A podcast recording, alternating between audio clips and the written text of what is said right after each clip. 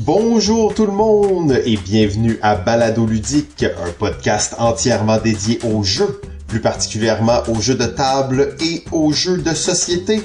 Aujourd'hui, saison 12, épisode 8. Euh, on explore 2004, l'année du singe de bois. Je suis Simon et comme à l'habitude, je suis en compagnie de deux merveilleux chroniqueurs. L'épisode que personne ne voulait entendre et dont tout le monde craignait. Euh, bien entendu, c'est aujourd'hui. C'est le fameux duo des enfants terribles. Nous avons dans le coin gauche Vincent Tatao. Salut les crocodiles. Ah, c'est ça, ça commence de même. Et dans le coin droit, Antoine Lefebvre. Bonsoir tout le monde. Yes, alors oui, ça va être ça va être quelque chose ce soir. On a mis on a mis un minuteur dans les bobettes de tout le monde pour être sûr qu'on s'active. La ça seule chose, c'est- électrique. C'est pas un bon combat de boxe, par exemple, moi contre Vincent, parce que Non. au niveau différence de poids est peut-être un peu trop élevé. Puis, puis- puis moi, je suis, moi, je suis comme trop hippie pour me battre. Puis, euh, puis euh, Antoine, ben, il est trop paresseux pour se battre. Ok, on passe à Simon. Bon, on va se lancer sans plus tarder. Avant de se lancer, on va quand même prendre un petit 30 secondes pour remercier nos Patreons. Merci beaucoup. Euh, remercier aussi tout le monde qui nous écoute.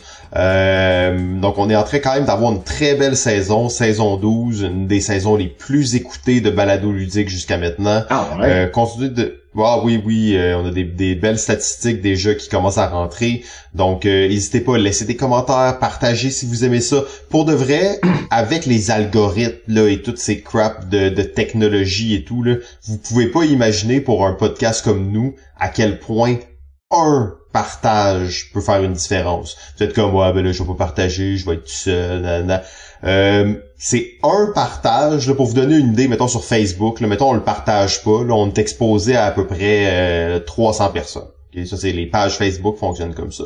Il y a une personne qui le partage, puis on est exposé à 2500, 3000 personnes. Puis là, il y a une personne qui n'est pas nous qui le partageons, donc quelqu'un de l'extérieur du cercle des gens qui font balado ludique, et ça cascade comme ça. Donc vraiment, ne négligez pas ce petit partage. Pour nous, c'est ça a beaucoup de valeur.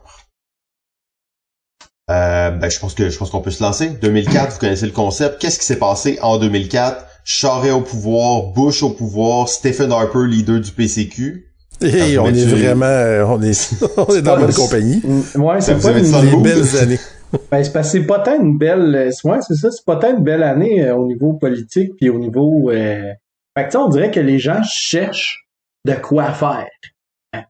On Jouer à des jeux. Ben, ben tu sais, tu sais, on, on jase pour jaser, là, puis je, je, je- je veux pas brûler quoi que ce soit, mais tu sais, en 2004, là, c'est une époque de, de, de débile pour les, euh, les, les trading card games, hein. C'est hyper populaire.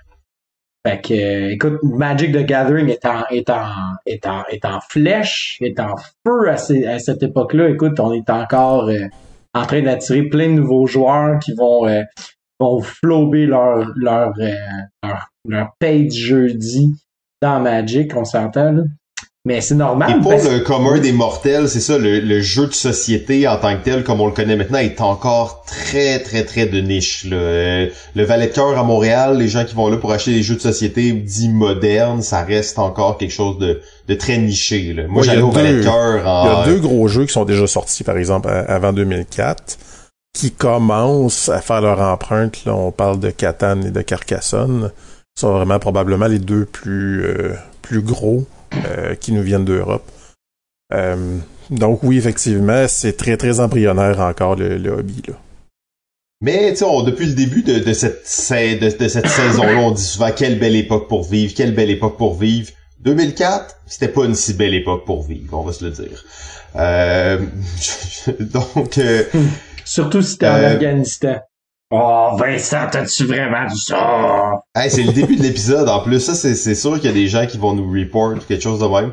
Euh, donc, euh, l'aéroport, il y a euh, donc il y a 2004, c'était il y a exactement jour pour jour avec l'enregistrement de cet épisode, c'était la fermeture de l'aéroport de Mirabel. On en a parlé un petit peu plus tôt de cet aéroport mythique de Mirabel, une des hontes du, du fédéral sur le Québec. Donc, une autre raison de se faire report notre épisode aujourd'hui. C'était une création de Pierre-Éliott Trudeau, c'est... Ben oui, c'est ça, création de Pierre-Éliott Trudeau qui a cru bon donner euh, son nom à l'autre aéroport de Montréal. euh, donc c'est vraiment l'insulte à l'injure, une il a bien choisi.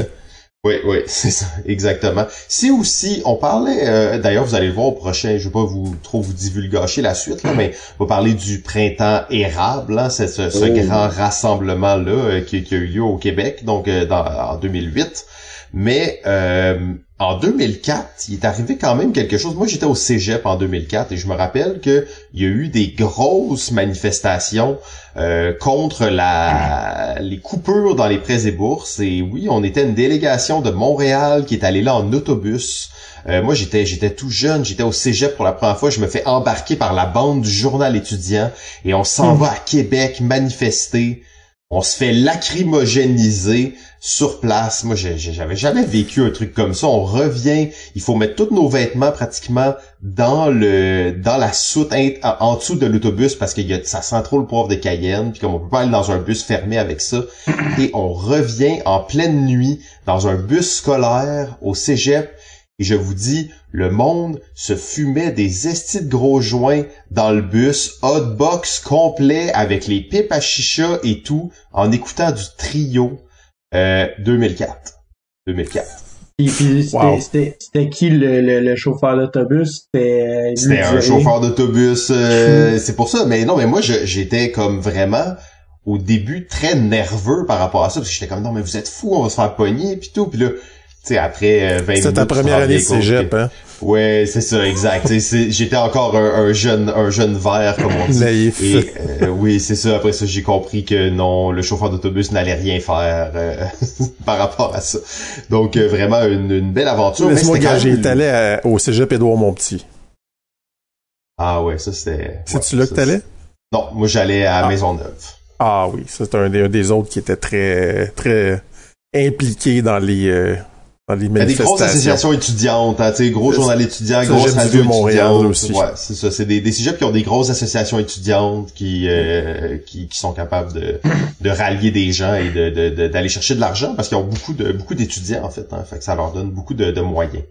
Mais tu sais, euh, je parle, tu parles du cégep et tout ça. En fait, euh, si, je peux comme généraliser, c'est une, tu sais, moi je me souviens très très bien en 2004 là à quel point que les gens se avait un sentiment d'appartenance. Il y avait vraiment un, un désir de sentiment d'appartenance à des groupes précis. Habituellement, c'était toujours autour de la musique, là, tu sais, donc les gens... Les métalleux, les skaters, les rappers. C'est ça, exactement.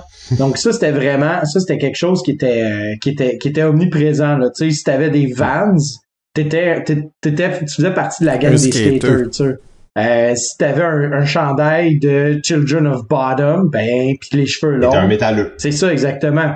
Si t'avais un, un, un, jersey de basket, ben, clairement, t'étais, t'étais un, t'étais un hip-hopper. Un rapper. Un rapper. si t'étais habillé en noir pis t'avais pas d'amis, t'étais un gothique. Ouais. Exact, exact. Ça, certains disaient un industriel. C'était un des styles aussi, là, qui était comme le, une genre de frange marginale des gothiques. J'étais, j'étais à la fin, en fait. J'étais sorti, moi, de ma passe euh, gothique, qui a duré quand même cinq ans de trop. Euh, donc, c'est, c'est, je, connais cette époque, effectivement. C'est, c'est vrai que c'était très segmenté, hein, et très sectaire. Euh, et puis t'avais, t'avais aussi les, les gens qui avaient, qui, qui avaient les cheveux noirs puis une craque de coq, ça c'était les imo. Puis euh, ça, ça, ça existait pas en 2004 ou presque. Mais c'était une, une denrée très rare. Puis euh, ça, ça ils ont pris le contrôle, hein. Ils ont pris le contrôle. Après, quand, quand t'es plus là, ils ont pris le contrôle. Ils ont, ils ont comme tout wipé. Là. Je sais pas qu'est-ce qui est arrivé, mais ils ont, ils ont réussi à dominer la scène. Ben, c'était un peu, c'était un peu les, les euh, c'était un peu les les les les, euh, les woke. Les, tu sais, c'était c'était une première version du woke. c'est des gens qui étaient connectés avec leurs sentiments intérieurs. Ça, en fait, le emo rock, oui, en fait, c'est une dérivation du punk euh, puis du, euh, du mouvement gothique aussi à la base, mais qui était moins dépressif que le gothique. Qui était vraiment plus happy. Dans l'épisode de 1999, oh non, ok, c'est bon. Excusez-moi, je pensais. Euh, vous vous rappelez dans l'épisode de 1999 quand on a parlé de Woodstock 99 Oh boy. c'était cool. Euh, ok, bon, je pense qu'on pourrait parler de ça vraiment longtemps. Euh, donc on va on va continuer, on va s'enchaîner. Euh, on sort tout juste justement d'une pandémie mondiale, hein, 2022. C'est la fin, à la fin en tout cas. On va dire, on est comme rendu en huitième vague, personne qui prend ça au sérieux, mais bon, c'est encore là. Euh, C'était en 2004 le, le SRAS, hein, une des des premières euh, fois qu'on a été exposé à la, au risque d'une pandémie mondiale. C'était le SRAS. Je sais pas qui, euh, qui voudrait nous en parler un peu. En fait, le SRAS, ce qui est drôle, c'est que c'est la première version du coronavirus, euh, de la COVID qu'on connaît. Euh, donc, c'est le, le, SARS-CoV-2 qui est pour la, la COVID-19. Donc, ça reste la même souche de, ben, ou une souche, en fait, évoluée qu'on a eue aujourd'hui mais ça aurait, ça aurait dû être le premier euh, signe comme quoi que hey, faudrait peut-être qu'on se prépare à quelque chose éventuellement qui pourrait arriver comme une pandémie. On n'était absolument pas prêt dans ce temps-là. Puis le problème, c'est que le stress a duré quelques mois, puis ça s'est euh, ça a fait patate après parce que le virus a muté et après ça il est devenu totalement euh, pas dangereux. Donc, le problème, c'est que tout le monde a dit, ah, ben, c'est pas grave, des pandémies, ça arrivera pas. fait que, mais ça, aurait dû être un, gros signe qu'on se réveille puis qu'on commence à se préparer à cette éventualité-là. Mais ça n'a pas été le cas, malheureusement. Puis on, on voit ce que ça a donné, là. Ben, en même temps, écoute, c'est aussi une... Ben, on s'entend, l'information n'est pas aussi accessible qu'elle l'est aujourd'hui non plus. Les premiers balbutiements, on, Internet haute vitesse, c'était encore un luxe d'avoir ça à la main. Internet haute vitesse qui n'utilise pas le téléphone, ça c'était un, ça c'était comme la crème de la crème de la société. Fait que tu sais, quand on voit des nouvelles comme le SRAS arriver euh, à TVA ou à Radio Cannes, puis là, ils en parlent, c'est quelque chose qui est distant à nous. Ça, ça existe ailleurs, mais nous autres, on sera pas affectés par ça. Fait qu'il y avait aussi cette espèce d'élément-là là, que on, tant longtemps que ça nous affectait pas dans notre environnement immédiat, on dirait que ça n'avait pas d'empreinte sur nous. Là. Euh. Il faut pas oublier aussi que c'était Bush au pouvoir, donc euh, un républicain, et que c'était Stephen Harper, le, conservateur, qui était là euh, au Canada. Donc peut-être qu'eux autres faisaient de la, désinformation ou rendaient ça moins important que ça aurait pu l'être. Mm. Mais euh, je vous rappelle quand même que la COVID-19, là, ça faisait à peu près six mois qu'on en parlait avant vraiment qu'on ait un cas ici. Là. Euh, donc, tu sais, ça a quand même été très très long. Puis pendant longtemps, les gens, comme pas niaient ça, mais ça se passe loin, ça se passe loin, ça se passe loin. Et ça approchait, ça approchait de plus en plus. Je me rappelle au mois de février, j'avais dit à j'avais appelé ma, ma conjointe euh, à, job, j'avais dit là, il va acheter, il va acheter des réserves, il va faire des provisions. Puis comme une semaine plus tard, c'était la folie du papier de toilette. Là, c'est ce que j'allais dire, il va acheter du papier de toilette au Costco. Ouais, c'est hmm. c'est, peut-être nous qui l'avons déclenché finalement. Euh, ensuite, ben, euh, méga tremblement de terre, en fait, un des plus gros tremblements de terre en 40 ans. Euh, ça s'est passé dans l'océan Indien, 9.3 de magnitude. Euh, ça a frappé, bon, le Sri Lanka, l'Inde, ça a fait un tsunami, euh, Maldives, Birmanie, Thaïlande, plus de 200 000 morts. Euh, à ce moment-là, pour de vrai, je n'ai aucun souvenir de cet événement-là, mais c'est quand même assez incroyable. Ça s'est passé quand même loin de chez nous. C'est peut-être une des raisons. T'étais peut-être jeune aussi. C'est peut-être quelque chose qui, qui t'affectait moins je mets peut-être trop de potes. Ça se peut. ben, ça, il faut, il faut penser aussi que c'était tellement fort comme tremblement de terre que ça a déclenché des tremblements de terre secondaires. Parce que le tremblement de terre a duré entre 8 et 10 minutes, ce qui est quand même oh, extrêmement long. Euh, puis c'est ça, ça a déclenché des tremblements de terre secondaires jusqu'en Alaska. Donc on s'entend qu'on n'est pas collé là, sur l'Indonésie. Là. Fait que c'est, ça a été vraiment quelque chose de très, très, très fort. 225 000 personnes, si je me souviens bien. C'était ça le plus gros en 40 ans. Donc, euh, t'as passé par-dessus le mariage, le premier mariage officiel du même sexe au Canada? Mais le passer par-dessus, ça dépend. On, en, parle là. Moi, je, parlais ça dans l'ordre. En 2004, c'est ça, il y a eu le premier mariage officiel du même sexe au Canada parce qu'il s'était rendu légal. Par contre, euh, petite anecdote, il y a eu deux autres mariages euh, du même sexe qui ont eu lieu à Toronto le 14 janvier 2001. Euh, ça a été refusé au départ. L'enregistrement du mariage a été refusé, euh, évidemment, parce que c'était pas légalisé. Par contre, les personnes sont allées devant la cour, euh, puis ont finalement gagné leur cause en 2003. Donc, leur mariage a été validé en 2003, même si c'était, pas encore légalisé, ce qui est un peu, euh, un peu drôle. Donc, ils sont devenus rétroactivement les deux premiers mariages du même sexe au monde, parce que les- en fait, les deux mariages ont eu lieu le même jour à la même église. j'allais dire, comment ça, les deux mariages, c'est la même date, là? C'est un peu bizarre. Même date, ils sont mariés en même temps. C'était un double mariage dans une petite église à Toronto. OK, OK. D'ailleurs, c'est aussi la même année où euh, les euh, les mariages homosexuels ont été rendus légaux au Massachusetts. Donc, quand même, Oui. euh, près de nous, mais euh, c'est- c'est- c'était c'était à l'époque. Ensuite, chronique sport, hein, toujours bien apprécié, le sport. C'est comme un jeu, d'ailleurs.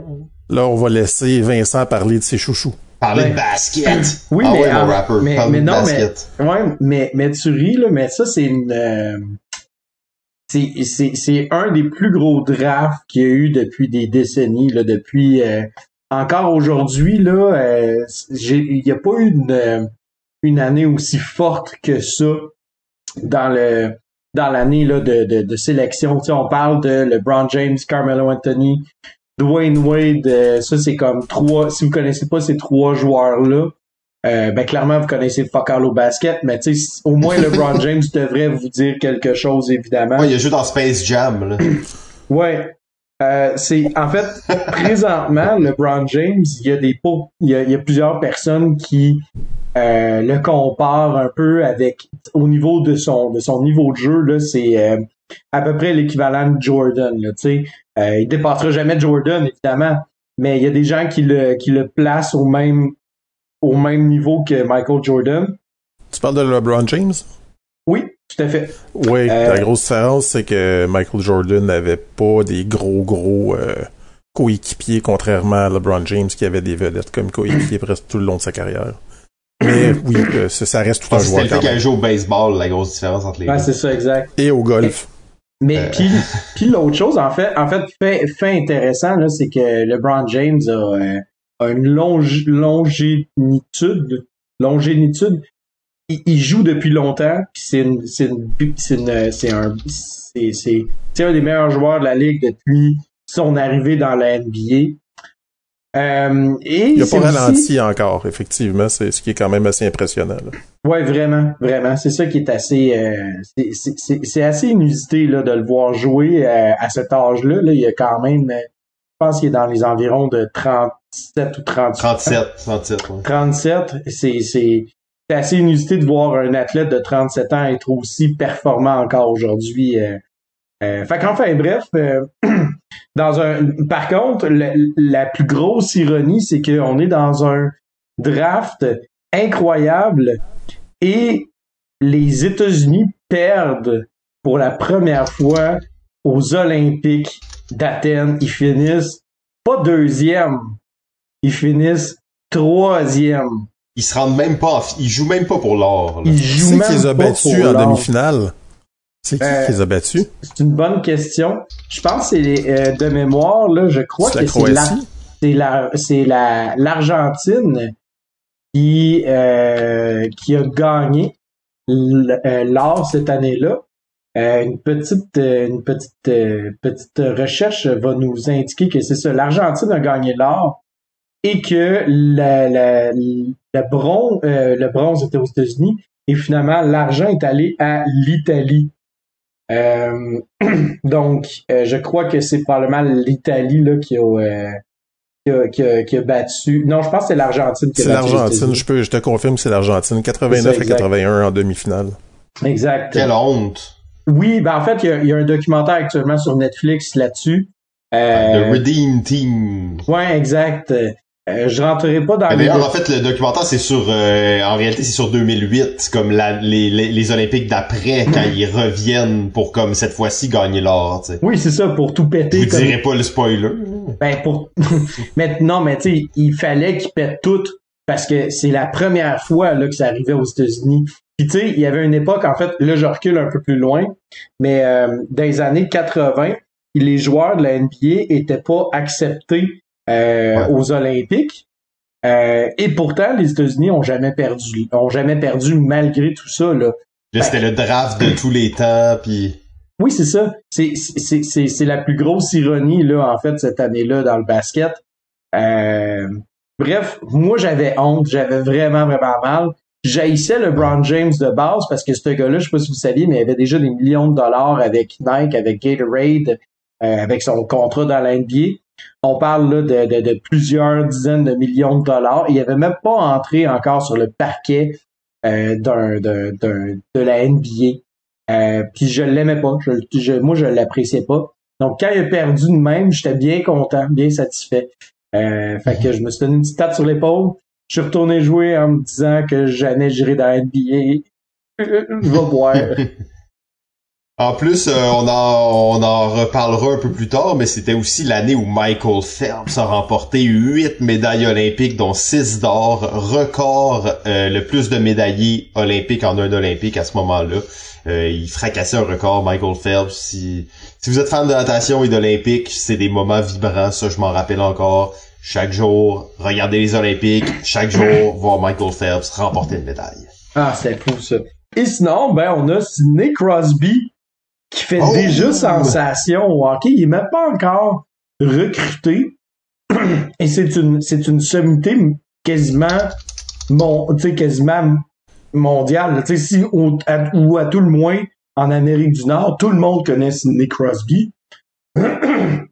Il n'a même pas encore, euh, il a même pas encore entré dans la, dans la NHL. Il jouait aux Océaniques de Rimouski. Euh, Ouais, exact. et moi, j'étais pas au courant. Moi, j'ai- j'aimais pas tant le hockey quand j'étais jeune. En fait, à cette époque-là, j'ai jamais vraiment trippé sur le hockey. Je l'ai déjà croisé à l'épicerie et ça ne m'avait fait pas, ça ne m'avait fait aucun pli de le voir. Ah ouais. Parce que t'es de cette région-là, hein, c'est ça? Oui, c'est ça. Si j'avais Ah ouais. su, si j'avais su, si seulement Vincent avait su, eh ben non, Vincent à cette époque-là était, était, était con, jeune et naïf. Il aimait les États-Unis, puis il tripait sur le basket.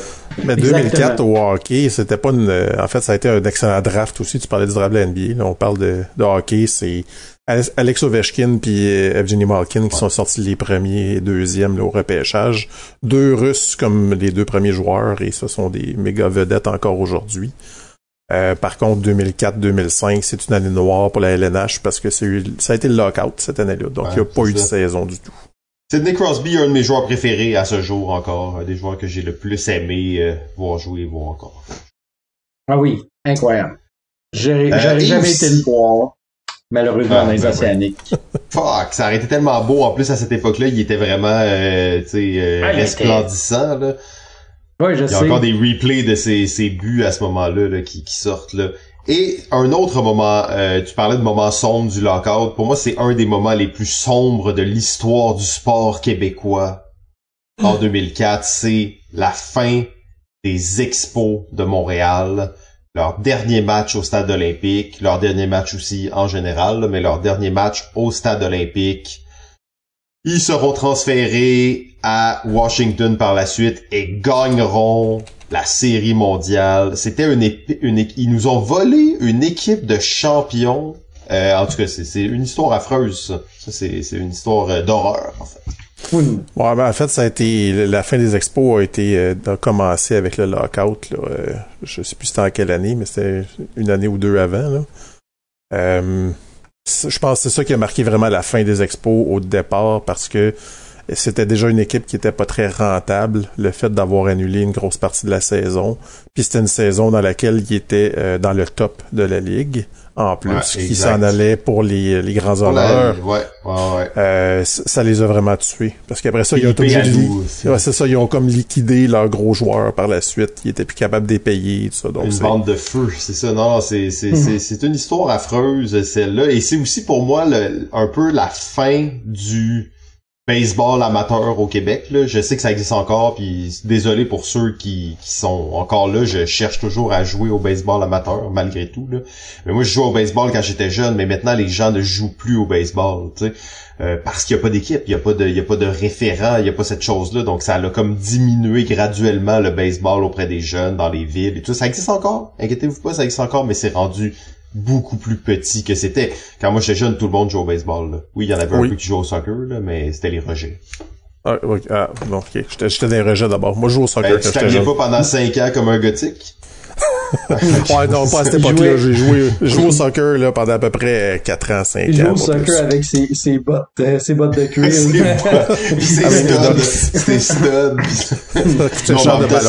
C'était l'époque où c'était vraiment les deux. Il y avait beaucoup de gens qui jouaient au soccer. Je, je voulais juste rire un peu des gens qui jouent au soccer. Mais euh, c'était c'est surtout que le déclin du, du baseball s'est fait vraiment après ça. C'est ouais, très dommage. Puis, puis pourtant, moi, j'étais un peu un avant-gardiste parce que, tu sais, aujourd'hui, tout le monde joue au basket. Les ados. Ouais, ça, ça a pris l'avenue des Raptors à Toronto pour rendre ça, peut-être un peu plus accessible. C'est ça. Mais parlant de ça, justement, tu sais, on parlait, c'est ça, que les joueurs de basket qui prennent des jerseys, ben, tu sais, ils, ils tripent sur le côté pop, le R&B, ben, tu sais, Usher est dans, est dans la liste des chansons les plus populaires de 2004. En fait, c'est la chanson la plus populaire.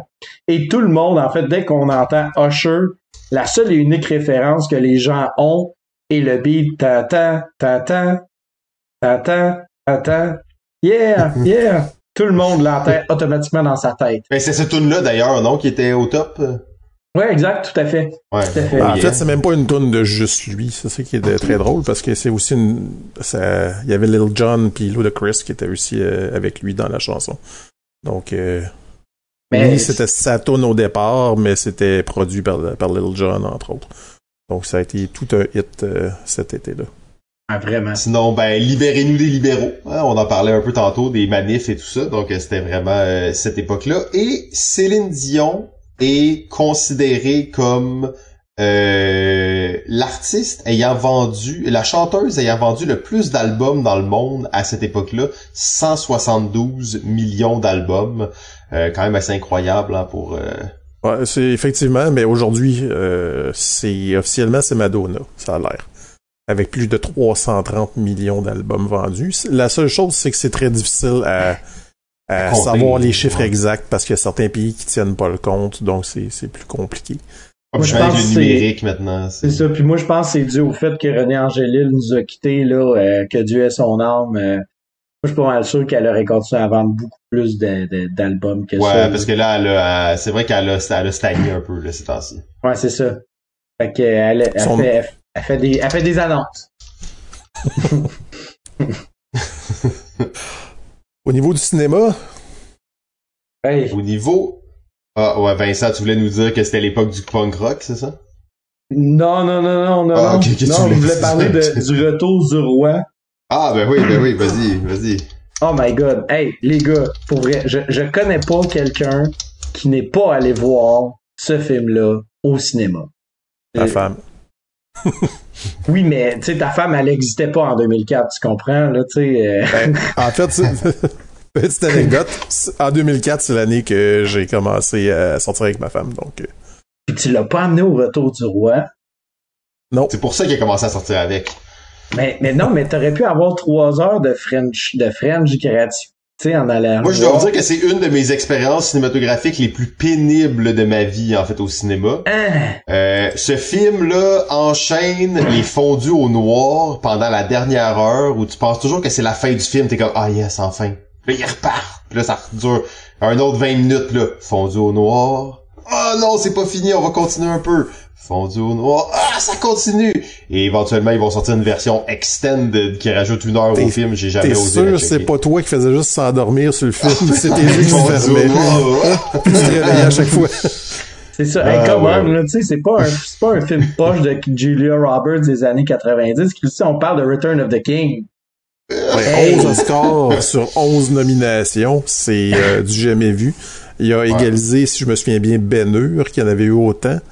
Euh, par contre, Ben Hur, il y avait eu plus de nominations. Donc, euh, Retour du Roi, 11 sur 11, c'est un match parfait. C'est ça. Hey, écoute, c'est... Mais c'était le film à aller... Je pense que j'allais voir trois ou quatre fois de, sans blague. Là. On va en reparler tantôt de toute façon. Ouais, c'est ça, exact. Euh, parlons un peu d'un film peut-être un peu plus près de nous. Les Invasions barbares, Denis Arcand, 3 César, 5 Jutras, 35 millions de dollars au box-office, un record pour un film québécois et surtout l'Oscar du meilleur film étranger.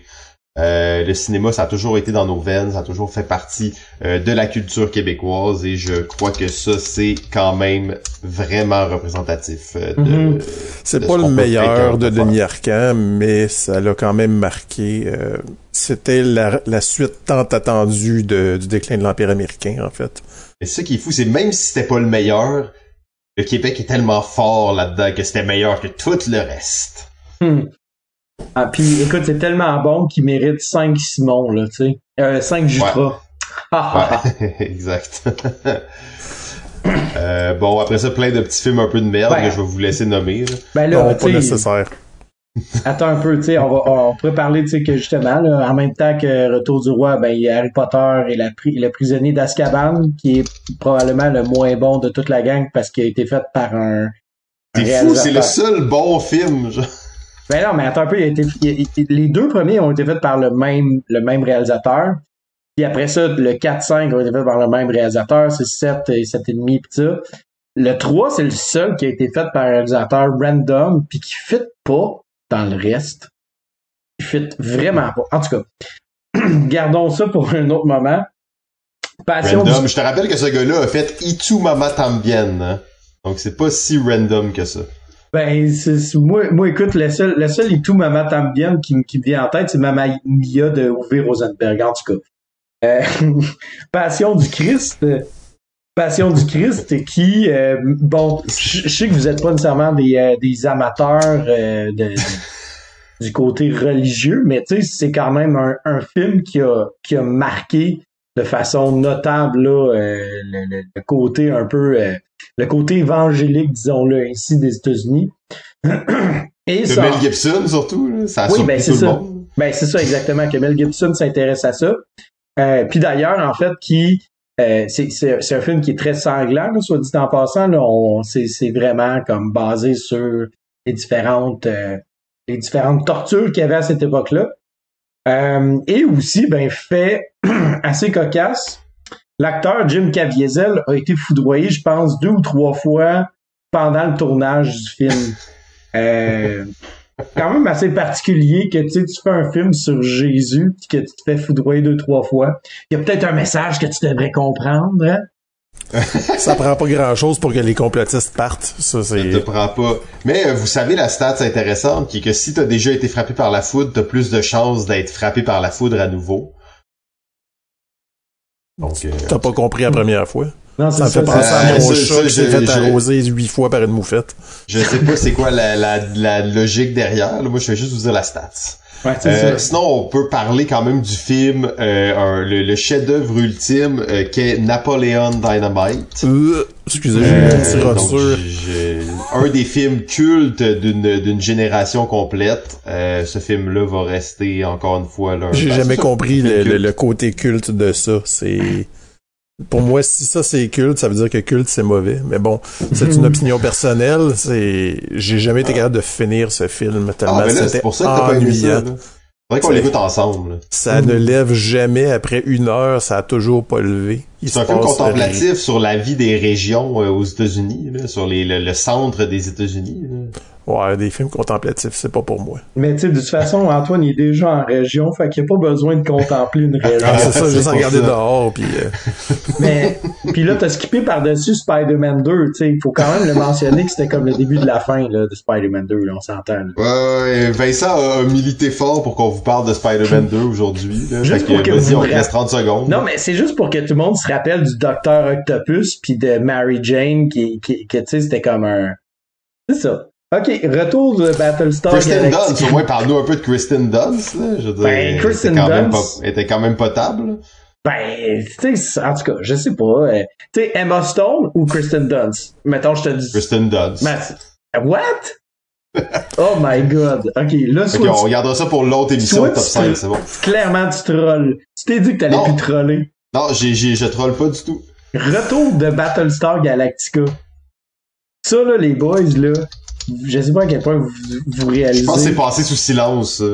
C'est quoi ça? Euh, le retour de Battlestar Galactica. Non, ils ont quand même profité de ça pour faire un nouveau jeu, en fait, de Battlestar Galactica, qui est encore, à ce jour, un, classique. Il est sorti en 2008, par contre, mais Non, mais le, je par- la télésérie, je parle, là, euh, Battlestar Galactica.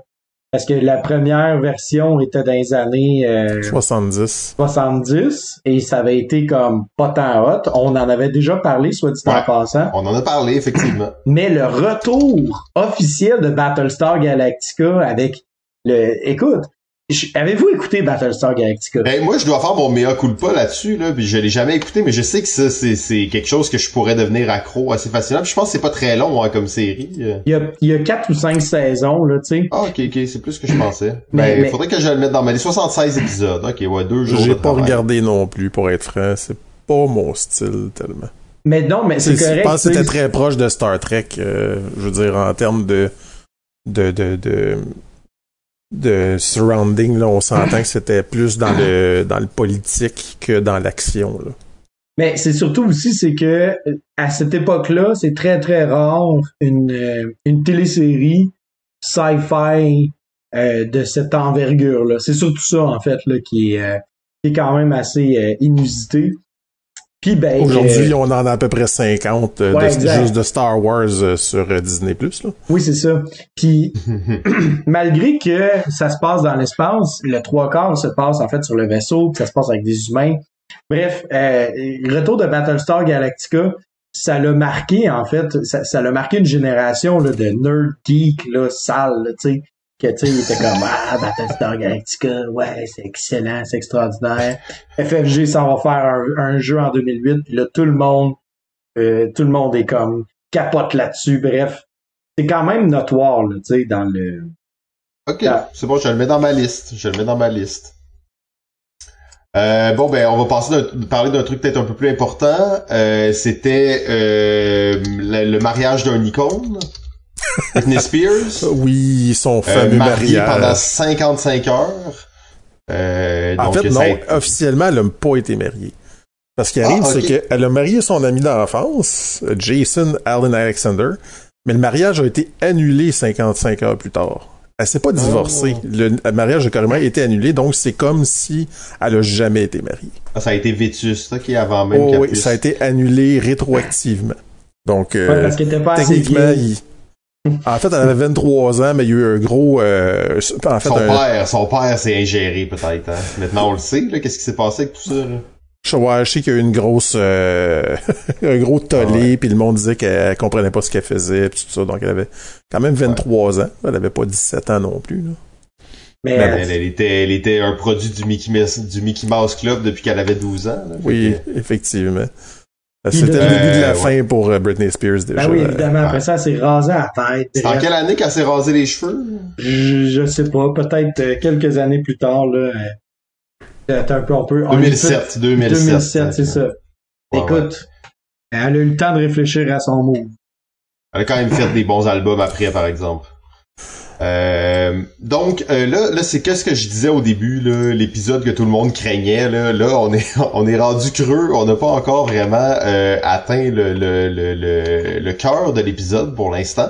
Euh, donc je propose qu'on passe très vite sur. euh, pourtant les points qui s'en viennent sont assez importants. Donc Mais début hein? de Gmail euh, et début de Facebook. Ok, donc c'est quand même mettez-vous un peu dans l'idée là, on revient là, début de Gmail, début de Facebook, les gens n'avaient pas de téléphone euh, intelligent, ça existait pas là, checker tes courriels sur ton téléphone, c'était c'était pas c'était pas à la mode. On textait euh, au volant avec un téléphone qui fallait que tu pèses huit fois sur chaque touche pour trouver la lettre que tu voulais. C'est la bon bonne époque là. Sais, puis c'était Hotmail, Caramel, Yahoo. Eh ouais, moi je textais au volant Oh boy. Yahoo. Mais en fait, il faut quand même attendre euh, jusqu'en 2008 pour que Facebook devienne euh, le, le réseau social numéro un en popularité. Donc ça prend quatre ans avant qu'il dépasse MySpace. Mais il y a quand Ah, même, ben, puis, puis c'est quand même important de, de mentionner justement là, que ça, là, c'est comme vraiment le, le début de la fin, entre guillemets, d'Internet, dans le sens parce que ça, après, à partir de, de 2000, là, euh, 2004, là, peut-être, là, tout commence à, à se, à, à, à débouler, là, tu sais, euh, 2005, ça on va parle- vite. tu sais, 2005 YouTube, euh, qui est un qui est un exemple parmi tant d'autres. Euh, puis aussi ben au niveau tu sais euh, des tu sais de, de, de- de- des jeux vidéo bref la, la technologie le numérique est, à, est bas des ailes, là, c'est inc- euh, pas le bas des ailes, c'est comment vous dites ça, là? Fracasse les plafonds de verre. Ah, c'est ça, Euh, exactement. mais là, tu parlais justement des jeux vidéo. Euh, J'ai comme appris en faisant des recherches je crois que novembre 2004 est considéré comme l'un des mois les plus euh, les plus fastes et l'un des meilleurs mois euh, dans le monde du jeu vidéo de tous les temps. Half-Life 2, Metroid Prime 2, Metal Gear Solid 3, Halo 2, Roller Coaster Tycoon 3, The Legend of, Del- of Zelda Minish Cap, Need for Speed Underground 2, World of Warcraft. World Oh. of Warcraft, un jeu qui, 18 ans, 10 18 ans plus tard, euh, est encore actif. Ça, c'est Euh, des années et- noires pour moi et ma vie sociale. Ah, c'est les... ah, ok, fait qu'après, il est devenu gothique, finalement. T'es tombé sur World of Warcraft. ouais, mais avant ça, j'avais eu EverQuest aussi, Ah, malheureusement. fait que t'étais déjà dans la, la, la notion des, des MMO, genre. Mais je veux quand même saluer ma femme parce que World of Warcraft, ça a été le dernier. Et je lui avais dit avant qu'on emménage ensemble que la journée qu'on allait emménager ensemble, il y aurait plus de World of Warcraft. Et j'ai tenu promesse. je n'ai jamais Oh, wow. retouché à un MMO de ma vie. Le regrettes-tu? Absolument pas. Au Mais contraire. des fois, tu nous disais, l'autre fois, t'as envoyé un message, là, je joue à un petit MMO sur mon téléphone, là, pis... Non, c'est pas un MMO. Là. C'est Ah, ok, des c'est juste que petits, t'as dit ça de même, là. des petits jeux mobiles. là, C'est vraiment de la boîte. Ah, ok, ok, ok, c'est bon. Parfait. C'est juste pour passer le temps pendant que je suis aux toilettes. Donc, on est rendu, euh, on est rendu, là, à parler un peu plus de jeux. Allez-y, messieurs. Euh, oui, les éditeurs, en fait, on peut dire que 2004 est une année euh, importante pour Days of Wonder, entre autres. Euh, Days of Wonder a sorti deux titres énormes qui sont encore importants à ce jour. Donc, euh, Mémoire 44, euh, qui a quand même amené le, le- le système qui s'appelle comment donc Command and Colors, c'est ça? Comment? Ouais. Euh, donc ce, ce système-là euh, aux joueurs de non-wargame. Euh, et il y a aussi Ticket to Ride, on ne se le cachera pas, qui a gagné l'As d'or, qui a gagné le Spiel des CRS, qui est encore aujourd'hui à ce jour un jeu extrêmement populaire et un jeu d'introduction par Peut-être le excellence. plus populaire, on peut se dire ça? Je sais pas, hein. Doit pas être loin si ce l'est pas. Ben, Euh, honnêtement, avec toutes les extensions puis toutes les, les, les différentes, euh, les Les différentes versions, c'est certain que ce jeu-là est encore euh, très, très, très... euh, il- il- il- je me demande s'il va pas Catan dans le niveau de vente, là, tu sais. Non, mais Euh, c'est que c'est un jeu d'introduction incroyable. là. Je veux Oui. dire, t'as ce jeu-là, tu, tu peux jouer avec n'importe qui. euh, les, les parents des joueurs s'achètent ce jeu-là, ils l'introduisent à leurs amis, contaminent les groupes avec ça. Donc, il y a vraiment quelque chose d'assez phénoménal avec ce jeu-là. Euh, D'ailleurs, on en a parlé beaucoup dans... euh, je crois dans les jeux les plus influents là puis Alan Moon comment il avait créé ça c'était assez euh, assez fou mais bon Antoine avait dit là on va faire un épisode sur 2004 les gars je veux pas entendre un Chris qui parle de Ticket to Ride Oui, non, c'est ça. C'est la seule chose qu'on va dire de ça, c'est on va le nommer parce que il est important, il est vraiment un incontournable. Mais ça va s'arrêter là. Un autre, un autre éditeur là, que je veux mettre que je veux mettre en valeur, là, c'est euh, Z-Man. Euh, mine de rien, là, Z-Man, là, je regarde présentement là, leur liste. Il y a à peu près il y a environ une dizaine là, de titres euh, qui, en deux- qui sortent en 2004, là, tu sais, qui, qui vont aller acquérir. Je vais en parler tantôt de Z-Man, puis Ouais. j'en ai parlé aussi euh, dans l'épisode euh, précédent, dans l'épisode de l'an 2000. Euh, donc, mais oui, effectivement, Z-Man est vraiment dans son essor et Zev, Monsieur Schlesinger, qui est très bon pour dénicher des, des petites pépites un peu partout à gauche Ouais. et à droite, Oui. mais qui est vraiment un développeur de jeux très mauvais. et surtout, euh, surtout au niveau de, de la production et tout ça. Euh, c'est pas sa force. Donc, euh, Mais euh, puis si vous voulez d'ailleurs là, euh, ce que je je je je- je- tu sais, on parle de Zev. euh, moi j'ai eu eu la chance là, euh, j'ai eu l'honneur en fait de, de faire une entrevue avec Zev là. euh, avec, dans le cadre de l'école du jeu. Donc, si ça vous tente d'aller voir ça, c'est une, une entrevue entièrement en anglais. euh, qui, qui est très intéressant d'ailleurs parce qu'on voit un peu le parcours que Zev a, a fait pour arriver avec euh, Z-Man. Euh, puis euh, il a toujours eu en tête en fait d'aller chercher des titres un peu inédits et, un, particuliers, excentriques. Euh, puis ça l'a payé hein, en fait parce qu'on va le voir là. Plus tard en 2008 avec des jeux comme Pandémie et tout ça. Euh, puis c'était aussi un des premiers qui faisait comme OK ben moi t'as un jeu t'as un jeu un t'as un, t'as un jeu populaire en allemand parfait moi je vais le prendre puis je vais l'amener je vais l'amener de l'autre bord ça va me faire plaisir. Euh, on pourrait même parler d'Agricola là tu sais. Euh, donc hey, pas... pas trop on m'en parlait tantôt moi. Ouais c'est vrai. ben, ouais, les gars, là, on rentre en mode euh, économique sur les mots, c'est bon? Ouais. Parfait. Euh, 23 ben, euh, jeux de 2004 qui sont encore dans le top 1000 de BGG. Euh, ça a l'air quand même pas tant que ça, mais euh, c'est beaucoup. 2004, ça fait un bout de temps. Puis des jeux qui sont encore dans le top 1000, ben, dans, comme on sait... Ouais, dans une société qu'on est vraiment dans le, le, le c'est que 5000 jeux qui sortent par New aussi, là, on s'entend que c'est, c'est toutes les nouveautés, c'est tellement donc ben hot, les Kickstarter avec 500 petites figurines en plastique. Euh, qu'il y a encore 23 jeux dans le top 1000, puis il y en a encore plusieurs là-dedans qui sont dans le top 100, en fait. Euh, non, euh, non il y en a juste un. Il y en a juste un dans le top 100? Ouais, ouais, excuse, ouais, c'est, il y en a juste un. C'est Ticket to Ride, donc... Euh, Power Grid. Oh, Ticket to Ride n'est pas... Oh, c'est le Europe qui est dans le premier, je pense.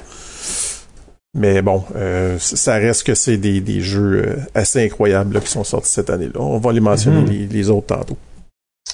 Et euh, ben le Scrabble est introduit au temple de la renommée nationale des jouets aux États-Unis. Donc quand même intéressant. La même année que G.I. Joe est introduit les, les figurines G.I. Joe, là.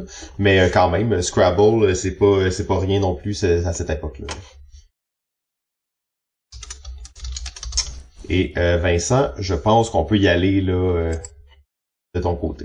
Ah ouais, ok. Ben, en fait, je veux juste dire quelque chose qui est très drôle, c'est que Vincent a choisi trois jeux qui sont très lourds. Et moi, j'ai choisi trois jeux qui sont tout petits. On viendrait vraiment dans la dichotomie euh, pour cet épisode-là. Donc, ben, on voit vraiment les préférences des, des deux chroniqueurs là-dedans. Ouais, c'est ça, exact. ça, ça concorde bien avec qu'est-ce qui nous interpelle là, en général dans, dans, dans le jeu. sais. Euh, mais quand même, je pense que l'un euh, l'un n'exclut pas l'autre. Là, euh, Antoine, t'es quand même un. T'aimes ça des jeux quand même un petit peu viandeux. Là, c'est juste l'opportunité qui est pas qui est pas nécessairement à ta porte à tout à tout moment. oui, puis en fait, c'est plus un trip d'auteur aussi. C'est que moi, j'aime les jeux qui sont très lichés, qui sont très épurés. Donc, j'ai trois excellents exemples. Là. Ouais, exact. Moi, j'en profite pour vous dire que j'aurais choisi aucun des jeux que vous avez choisis. mais bon, ça, on en parlera tantôt. Ben justement, tu pourras, tu pourras les mentionner, Simon, mais de toute façon, t'es pas un chroniqueur, t'es juste un animateur, fait que. Ah. En tout cas. Let's go, on start ça. C'est vrai. Oui, fait que le premier, en fait, ben là, tu sais, les gars, je veux dire, euh, je pense que tout le monde va le savoir duquel, tu sais, Ah oui. La guerre de l'anneau. Ce qui est assez, tu sais, la, la, la, premièrement, je, je suis même pas certain et, j'ai cherché là, de fond en comble l'internet et malheureusement toutes les euh, les, euh, les les diaries là, que les euh, les auteurs ont fait se sont perdus dans sur des sites internet qui ne sont plus fonctionnels à oh ce jour. Ouais. Ça, c'est le travail d'archivage. L'Internet, ça garde pas tout.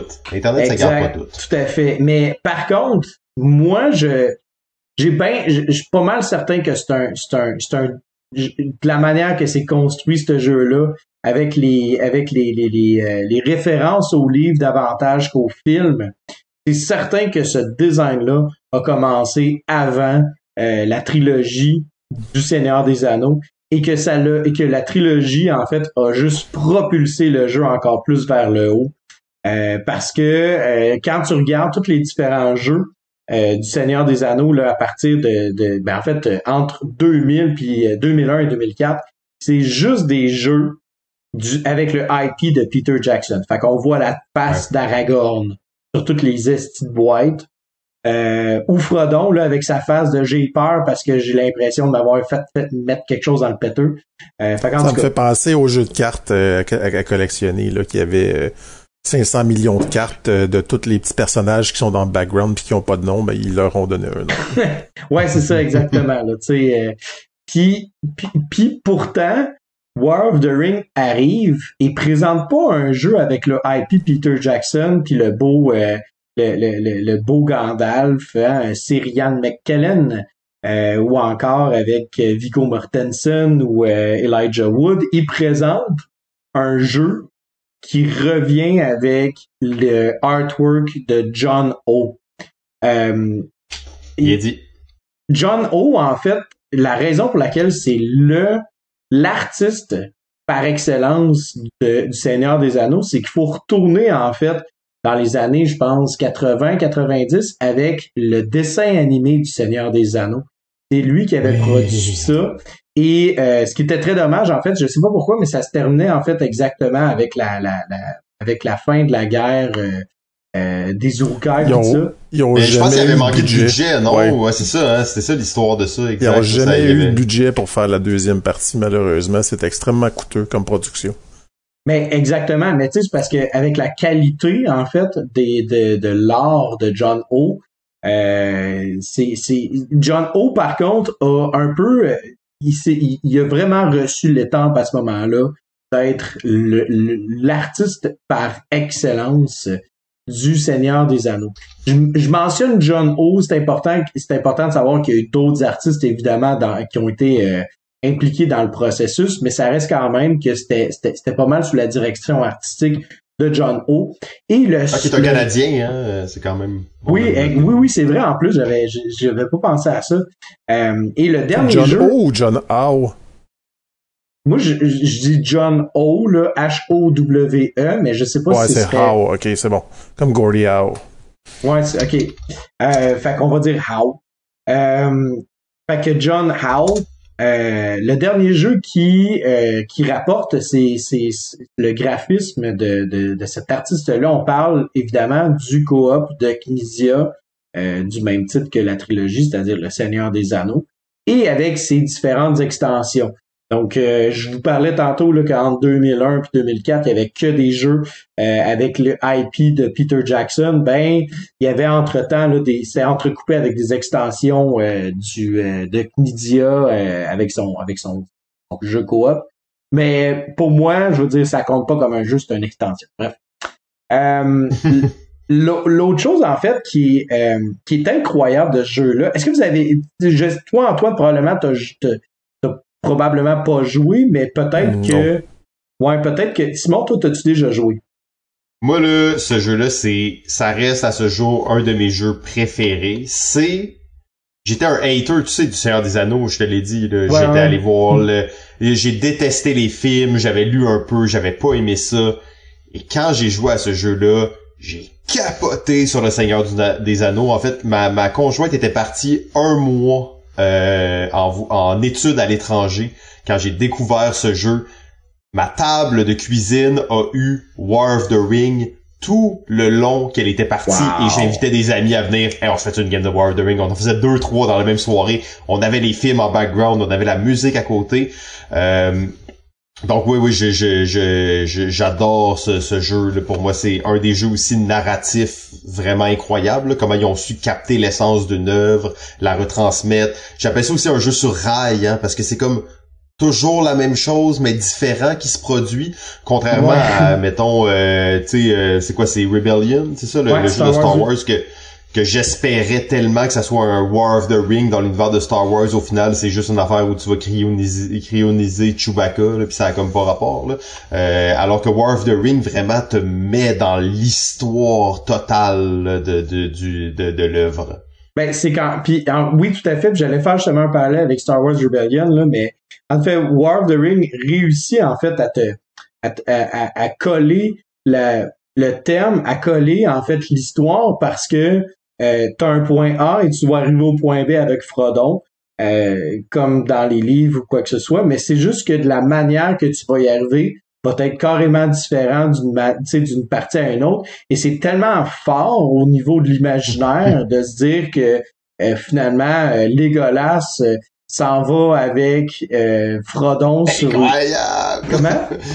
Incroyable! Incroyable, non, c'est ça, c'est- fou. Euh, et ce qui, ce qui Ça a un côté un peu euh, Twilight Struggle d'une certaine façon, là, tu sais, comme avec les cartes, comment c'est pensé. C'est pas exactement la même mécanique, mais ça a ce côté où les cartes ont des circonstances précises pour être jouées, donc fait que tu dois créer les circonstances qui narrativement fonctionnent pour pouvoir jouer des cartes. Là. tout à Parce fait. C'est un système très fait. intelligent comment c'est Oui, c'est ça. Et on ajoute à ça le système des, des dés, euh, des dés où est-ce qu'on va lancer les dés et on va sélectionner des actions en conséquence de ceux-ci. Euh, et à chaque fois, on a l'impression de toujours être pris à la gorge parce que c'est c'est ça, c'est tout le temps déchirant. Surtout quand euh, tu joues le fellowship, là, c'est encore ah, plus, là, on dirait. C'est fou, tu sais, tu, tu, tu, te sens, tu te sens complètement dépassé par tous les événements. Euh, et jeu ultra asymétrique hein, aussi, euh, c'est tellement asymétrique comme jeu. Là. Ben juste juste la règle qui dit que un, dès qu'une une unité du euh, de la communauté euh, des peuples libres en fait quitte le plateau, ben elle quitte la partie en entier alors ah, que ça, les, les, les peuples les peuples de Sauron ben dès qu'ils quittent le plateau, ils retournent dans la réserve du joueur. Juste ça, là, tu fais comme ok. c'est ouais, il y a quelque chose là. là. Puis, puis, puis, je, je, je, suis encore, moi, je suis fasciné par ce, par, par cette, ce design-là, euh, parce que c'est un jeu, c'est littéralement un wargame. Colle un, colle un thème de Deuxième Guerre mondiale là-dessus, ça pourrait fonctionner. Est-ce qu'on aurait autant de plaisir à y jouer? Je penserais pas. Puis c'est ça qui vient être la force de ce jeu-là, c'est le fait qu'il te fait gober, il te fait avaler, il te fait accepter que tu joues à un wargame, mais tu t'en rends jamais compte. C'est euh, c'est fou. Puis en plus de ça, c'est c'est un des seuls jeux de guerre que ce trio d'auteurs-là a fait. C'est le premier jeu de Roberto Di Meglio puis les deux autres auteurs, ben, ils ont fait euh, Maggie puis Nepitello, Marco Miyagi, pas Marco Miyagi, Marco Maggi et Francesco et Francesco Nepitello ont fait d'autres jeux avant, mais c'était vraiment pas bon. C'était pas des, c'était pas des hits là. Euh, il y a un jeu en particulier que c'est la deuxième édition s'appelle Micro Mutant. J'ai joué avec Pierre, c'est un jeu de. Ah, Micro Mutant, oui, ah, je connais ça. C'est un jeu de, c'est un jeu en fait de, tu sais, quasiment pichinoc là, mais avec un, en tout cas bref, ça a comme pas rapport du tout. Puis eux autres, ils arrivent puis font comme, sais, on vous pitch cette boîte là avec du matos incroyable. Là, on s'entend là, c'est, c'est. Premièrement, on, on parle du, on parle de la création artistique, mais parlons donc du, du plateau immense coloré avec les différents, toutes les figurines euh, qui sont là-dedans. Euh, il y, a tellement de stock dans la boîte. Arise Game là ont vraiment, ont vraiment, vraiment euh, frappé fort avec ça. Puis de ce que j'ai compris, comme j'ai expliqué tantôt, War of the Rings, c'est pas un jeu qui est sorti de nulle part. Ça a l'air d'être un design qui a été travaillé et retravaillé encore et encore.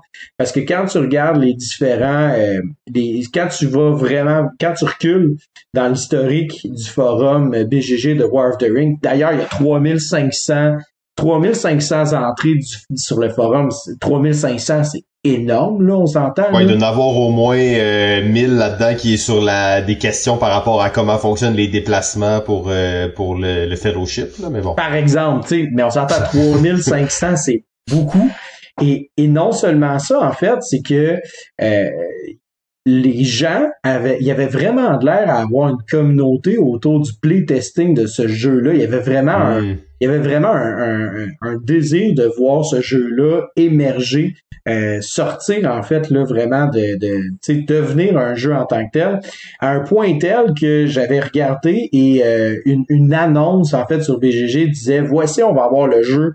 Quand il va sortir, on va avoir le jeu en, en, en, en allemand, on va avoir le jeu euh, en, en, en, italien, on va avoir le jeu en grec, on va avoir le jeu en français, on va avoir le jeu euh, en anglais, on va avoir le jeu en, en euh, Dutch, excusez, j'ai un blanc là, le Dutch qui néerlandais. le néerlandais, merci, en espagnol, en, en, en portugais. Puis ça, vous le voyez là, en fait, sur, sur BGG, tout est sorti en même temps. Ben pas tout à hmm. fait là, mais tout avait été tout avait été créé dans l'optique que ok on allait sortir ce jeu là dans ces, ces, dans ces sept huit langues là. Euh, et le problème évidemment, ben c'est quand ils l'ont présenté à, euh, à, à au Gen Con, ben, il n'y avait plus de copies. Ça, ça, ça, sorti en petit pain chaud. Là, après faut ça. Penser, euh, faut penser que War of the Ring, en fait, c'est une auto-édition. Ouais. Je sais pas si tu avais pensé à ça. Ares Games, c'est la compagnie de ces trois auteurs-là. C'était leur premier jeu de cette compagnie-là, en fait, qui a été fondé officiellement seulement en 2011. Ce qui est quand même très drôle, c'est que il y avait le nom, mais... Quand même bizarre, ça a été fondé en 2011. Oui, ça a été fondé en 2011 officiellement à Race Games, mais ils ont utilisé le nom quand même, sans que ça soit officiellement une compagnie. ah, euh... écoute, c'est... Je pas ça du tout. Euh... Ouais, c'est quand même très drôle. Fait que c'est vraiment leur jeu, leur maison d'édition, donc c'est vraiment un travail de, de moine qu'ils ont fait là, à trois. Puis, puis en fait, c'est que ce qui, ce qui devient, en fait, ça, ça, rend, ça rend la situation encore plus intéressante parce que ça l'explique aussi le deuxième point que j'allais faire. Euh, au Gen Con, les gens sont comme, OK, on veut ce jeu-là, où est-ce qu'on peut se le procurer? Ben, euh, il y en a plus de copies en anglais. Quand ça, depuis copies en anglais, je veux dire, euh, moi, j'ai fait une précommande en Angleterre, le jeu s'en servait. Ouais, parlant de ça, euh, va falloir t'attendre. Tu veux une copie de suite? On a des copies en italien. OK, non, moi, je veux, tu sais, fait que, on attend. Six mois, on s'en va à SN. Des gens, ils veulent se garocher sur les copies. Il y a des copies en allemand, un petit peu en anglais. Puis là, on voit plus le jeu du tout. Puis là, ça prend du temps, ça prend du temps, ça prend du temps avant de le voir arriver ces tablettes. À un point tel que j'ai vu deux posts, en fait, qui étaient très intéressants, qui étaient vraiment, vraiment drôles. Il y en a un, c'était comment fais-tu pour garder ta, ta dernière copie de War of the Ring dans ton magasin sans que personne y touche? Fait qu'il il dit pas, pas mets sur la dernière étagère de ton de ton de ton de ton, ton magasin, brise ton échelle, dis que le jeu il est brisé, euh, que la boîte est poquée pis ça, fais en sorte que personne ne voit jamais la boîte, puis garde-le. Aussi simple que ça. Et le deuxième post, c'est un gars qui est, qui, est revenu chez eux. Il dit, je viens de faire, j'ai fait un, j'ai fait un voyage de 4 heures aller, 4 heures retour, juste pour pogner ma foutue copie de War of the Ring. C'est juste pour dire à tout le monde que j'ai eu ma copie de War of the Ring. OK, bye. c'est juste ça le post. c'est un peu baveux. Oui, ben c'est un peu baveux, mais tu sais en même temps, c'est que ça démontre tellement à quel point que ce jeu-là avait comme fait ses forts dans le dash, là, c'était incroyable, parce que, comme j'ai dit, le fait que les gens avaient comme le, IP de Peter Jackson en tête, puis les autres arrivent avec ça, euh, puis que non seulement ça, c'est un jeu incroyablement hot. Fait tout le monde en parle de façon positive. Le IP est, est propulsé vers le haut. Tout le monde veut sa copie, mais on est perdu dans, on est perdu dans les différentes traductions. Il y a même eu une version révisée en 2006 de la, de la, de la version française. Euh, bref, et, mais je suis déçu de ne pas avoir vu les, euh, de pas avoir lu les les les, euh, les différentes les, les, différents designers diaries là, ça me déçoit un petit peu. J'avoue que ça aurait été très intéressant de trouver ça. Hein. Ouais, vraiment. Faut les retrouver faire une entrevue. Exact. mais, mais encore là, il y avait une entrevue, mais était sur un site internet qui était plus fonctionnel. Ah, c'est ça, c'est ça qui est risqué avec l'Internet. On pense que ça garde tout en mémoire, on prend ça pour acquis, puis on fait pas d'archivage de qualité. Surtout pour 2004. C'est, des fois, c'est difficile de trouver des informations.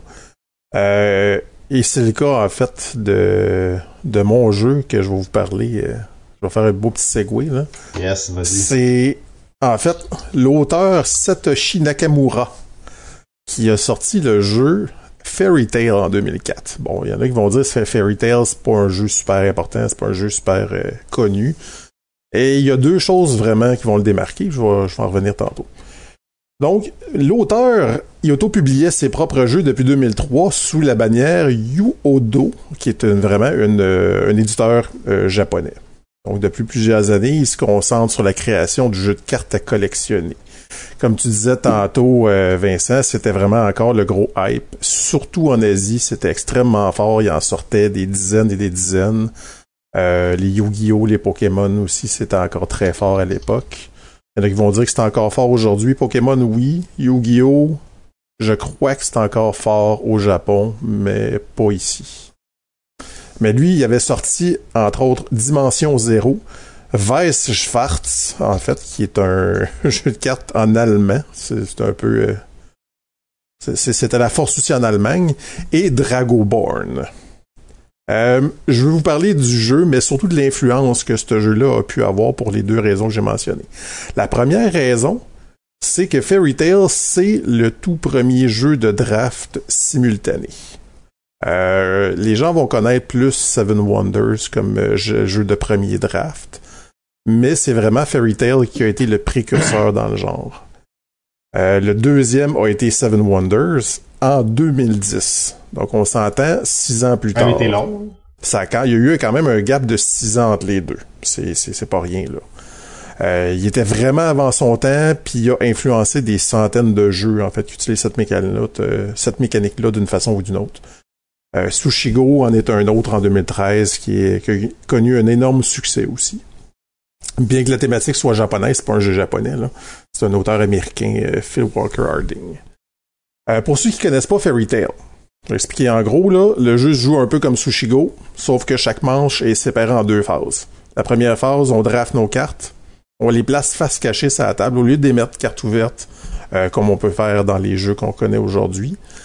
Et dans la deuxième phase, ce qu'on va faire, c'est qu'on va jouer les cartes qu'on a draftées, donc on les prend en main, puis on va les jouer une par une. Un joueur va jouer une carte, ensuite de ça, le joueur suivant joue une carte.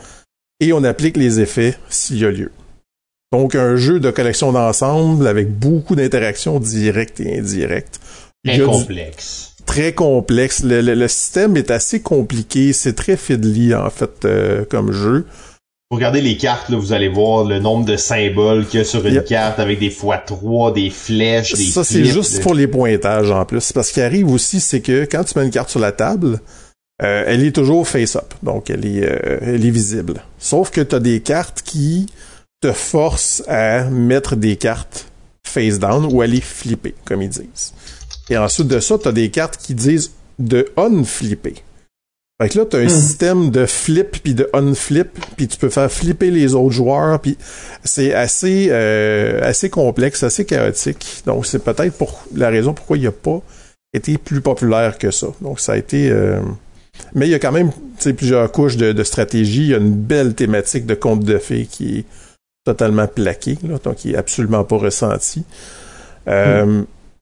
Mais c'est ça, ça reste que c'est en deux étapes, ce qui est vraiment intéressant pour ceux qui ont aimé euh, Biblios, euh, qui est aussi un, jeu en deux étapes, ça, peut, euh, ou For Sale, ça peut peut-être leur plaire. Monsieur Nakamura, donc l'auteur, a rencontré Zev Schlesinger, que je parlais tantôt, le président fondateur des Z-Man Games en 2003 à Essen. Zev décide de publier en Amérique le jeu de l'auteur japonais. Il venait alors de présenter un nouveau style de jeu moderne au reste du monde parce que Fairy Tales est aussi un des tout premiers jeux modernes japonais à être édité en dehors de l'Asie. Euh, Puis en fait, c'est une des forces de Zev, comme tu as mentionné tantôt, Vincent, d'aller chercher à l'extérieur euh, les petites perles, les petits jeux méconnus mais populaires dans leur pays.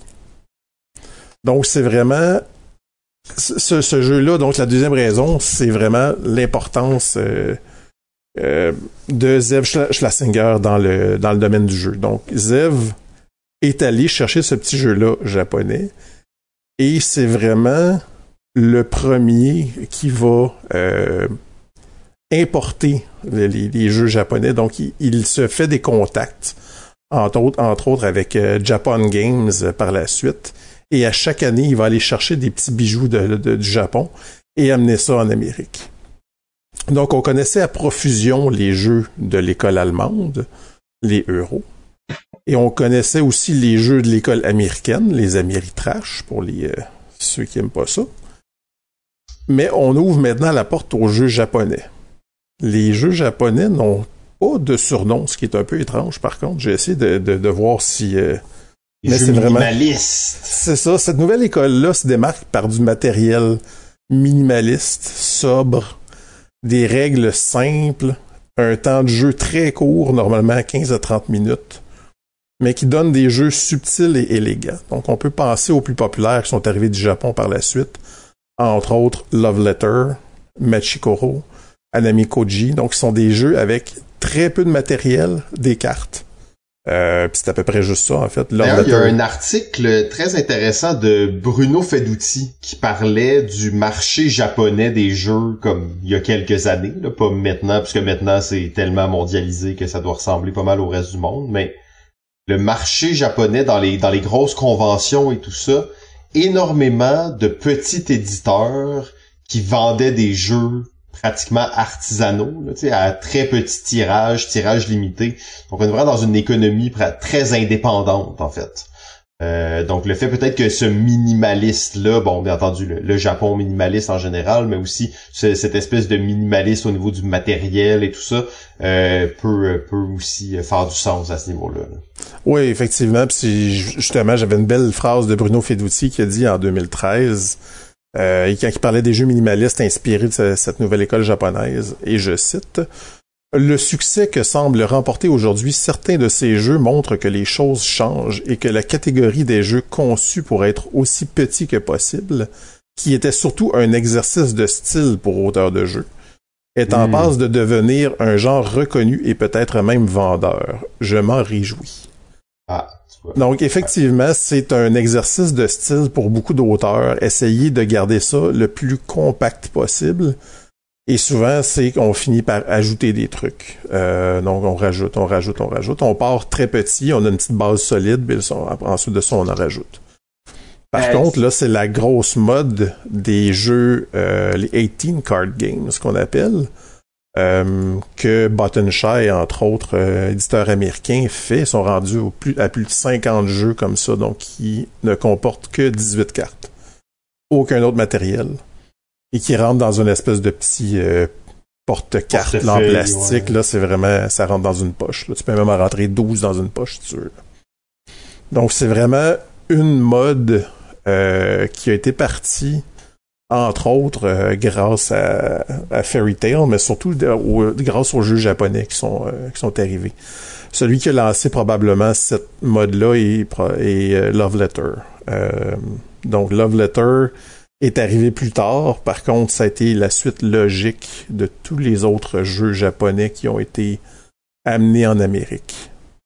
Donc Love Letter, petit jeu d'une vingtaine de cartes, très peu de matériel, quelques petits cubes aussi. Donc euh, c'est la nouvelle vague qui nous arrive d'Asie et ils ont commencé aussi à influencer euh, beaucoup les jeux euro et les jeux américains qui commencent à être un peu plus compacts, plus élégants, plus ce qu'on peut appeler... Tard, là, t'es rendu tard, là. 2004, là, c'est, ça. Oh oui, non, je sais, mais si moi je compare aujourd'hui où c'est qu'on est rendu avec ça, c'est qu'on est rendu avec des jeux plus streamline. Puis est-ce que c'est l'influence des jeux japonais? Peut-être. Je peux pas, je peux pas dire oui. Hmm. Je suis sûr que ça a pas nuit. En même temps, ouais. En même temps, tu vois, c'est comme si on est dans les deux extrêmes aujourd'hui.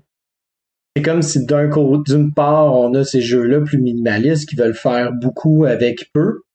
Et de l'autre, ben, c'est des jeux qui veulent faire une expérience épique, grandiose, mémorable avec une tonne et quart de, matériel, avec euh, du narratif à pu finir. Ah, les, deux sont vouables aussi. C'est ça qui est la beauté de la chose, c'est qu'on se retrouve vraiment avec des jeux aux deux extrêmes, mais qui vont euh, chacun avoir leur importance et leur public cible aussi. Oui, exact. Euh, Puis, tu sais, petite, petite, juste un petit atteint, un petit atteint en danda par rapport à ça. Euh, je tiens juste à dire que le Japon a quand même son lot de jeux plus volumineux, plus euh, plus gros. C'est juste que le gros enjeu actuellement, c'est que étant donné que le, le, le Japon est très euh, ethnocentrique, euh, sans vouloir, sans être condescendant là-dedans, sais, ça reste quand même quelque chose qui est, très factuel en tant que tel. Euh, tranquille, le, le, marché là-bas, en fait, les auteurs, les créateurs de jeux ont peut-être plus de difficultés à aller atteindre euh, les, euh, les différents le, marché en fait mondial euh, puis qui va pouvoir produire un jeu mettons à plus grosse à plus grande échelle dans une autre langue que le japonais. Parce que bon premièrement ça demande des gens qui savent très bien parler japonais et anglais. Deuxièmement ça ça requiert aussi que quelqu'un se déplace au, au con, au ja, tu sais, le, je me souviens pas c'est quoi le, je me souviens quoi Japanese le- Japan Toys Fair. Exactement. Et que quelqu'un se présente là qui tombe en amour avec un jeu de longue durée, chose qui est très difficile parce qu'on s'entend dans un tu sais au Gen Con, tu joues à des jeux de 30 45 minutes, tu fais deux trois rounds d'un jeu de trois heures, ça te donne un aperçu sans tomber nécessairement en amour, sans nécessairement savoir. Euh, c'est pas tous les autres, c'est pas tous les, les éditeurs qui s'en vont là-bas. Euh, fait qu'il y a comme plusieurs enjeux, mais tu sais, un petit jeu, tu sais, on pourrait parler, je donne l'exemple de Nana, par exemple. Euh, ou euh, des petits jeux comme ça, c'est pas bien, compliqué à aller euh, de vendre euh, cette de vendre sa salade quand ton jeu c'est un jeu composé de quoi une vingtaine de cartes peut-être? 36. Ah, ceux qui connaissent pas Nana, attendez, ça devrait sortir euh, d'ici un ou deux ans chez Cocktail Games. Vraiment un superbe petit jeu minimaliste japonais encore, euh, un petit bijou. Ouais, c'est ça. Mais tu vois, tu sais, puis c'est c'est ça aussi. ça va là. s'appeler Trio, là, pour ceux qui se demandent. là. Ah, ok. Ok. Mais, mais tu vois, c'est, c'est, je pense que c'est ça le gros enjeu actuellement là, euh, au Japon.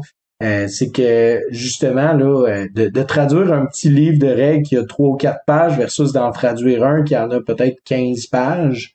Euh, puis mettons euh, d'y avoir accès, euh, qui a été produit, puis que toi tu Hey, les gars, je vous arrête là-dessus. Oui. Je pense qu'on a, on a fait le tour de ça. C'est pas que je veux pas, mais euh, je veux pas qu'on s'étale trop. Là, je sens là, qu'on commence à être un peu trop philosophique. Surtout que on n'a pas dit une affaire sur Fairy Tail qui est vraiment intéressante. C'est qu'il y a une édition de Fairy Tail à un certain point qui est sortie, dans lequel il y a une variante euh, designée par Richard Garfield. Donc Richard Garfield, il faut le mentionner à chaque épisode, bien entendu. Euh, donc il y a une variante euh, designée par Richard Garfield qui permet de jouer à deux contre deux.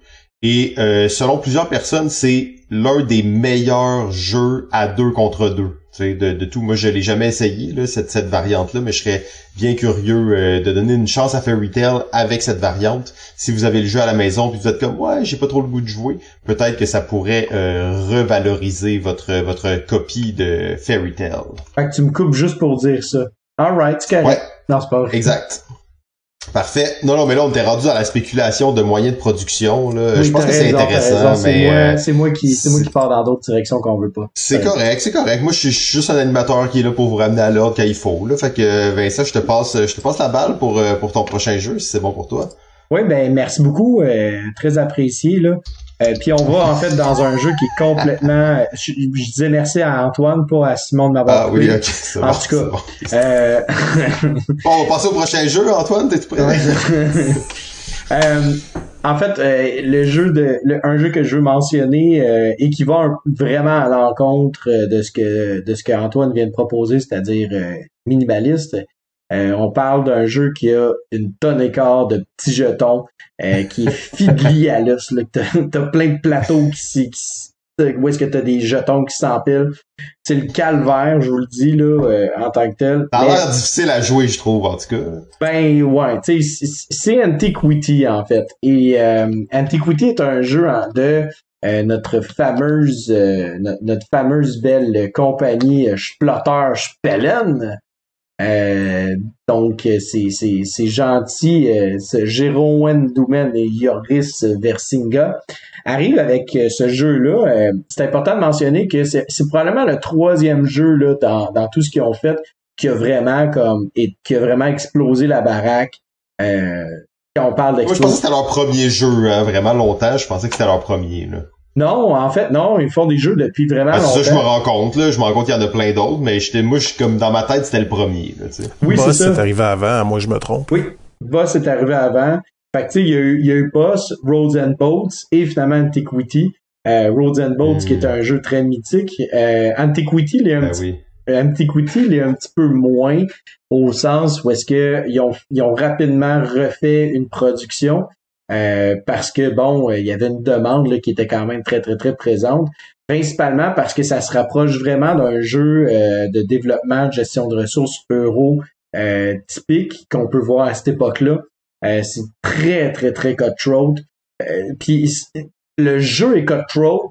Ça c'est avant même que tu commences à interagir avec les autres joueurs. Puis je me permets de faire un comparatif avec Roads and Boats. Dans Roads and Boats, tout va bien, tu fais, tes, tu fais ta business, puis là, tu vois tes choses grandir, puis là, t'es super heureux jusqu'à temps qu'à un moment donné, tu rencontres les autres, puis que là, les autres arrivent, puis qui, euh, qui commence à te voler tes ressources. Puis là, t'es comme, mais là, Christy, c'est pas cool.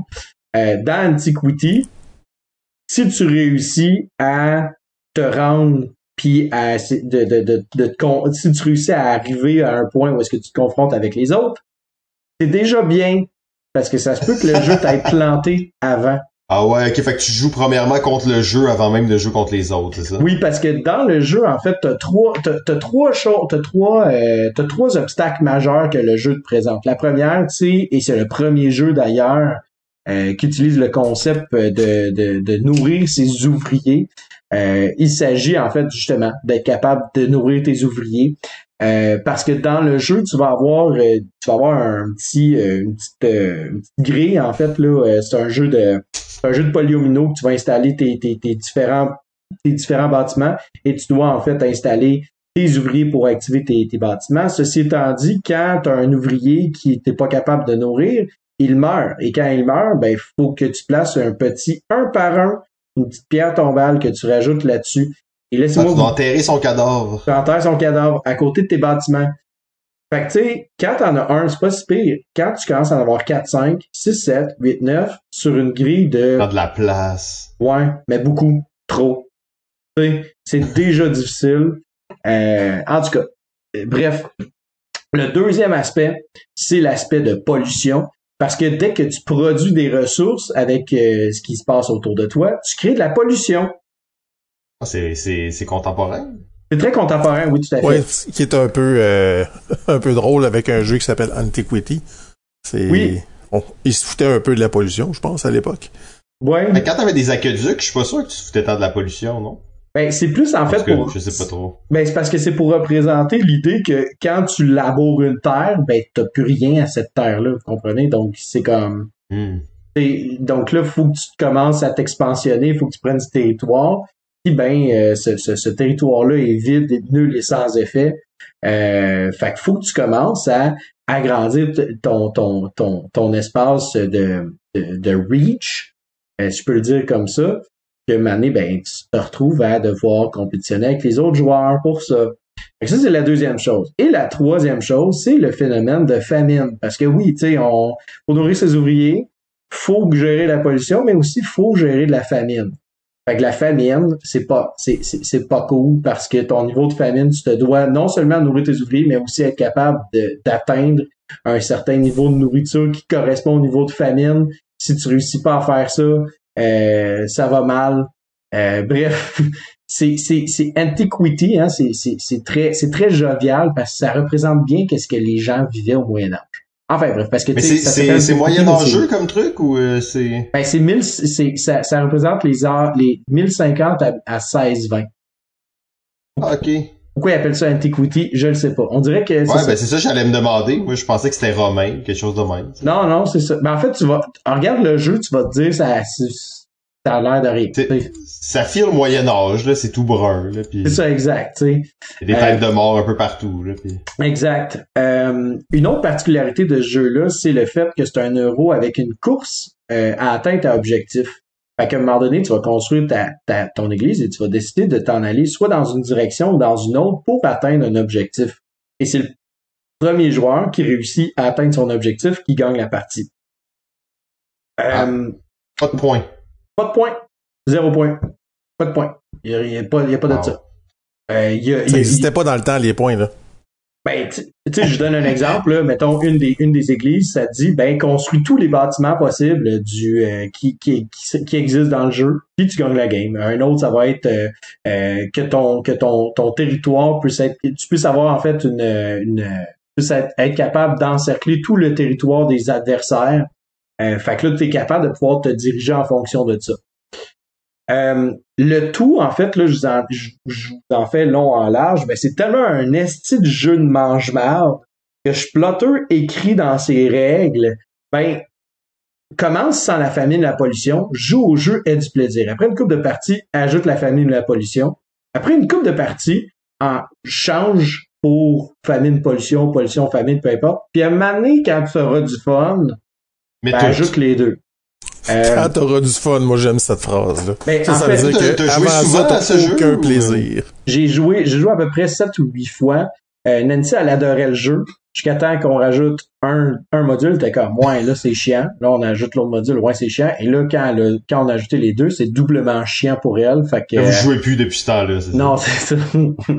Mais tu sais, moi, moi j'aime j'aime ça parce que je, je, je sais pas pourquoi, là, je suis un peu sadomaso euh, en, en tant que tel.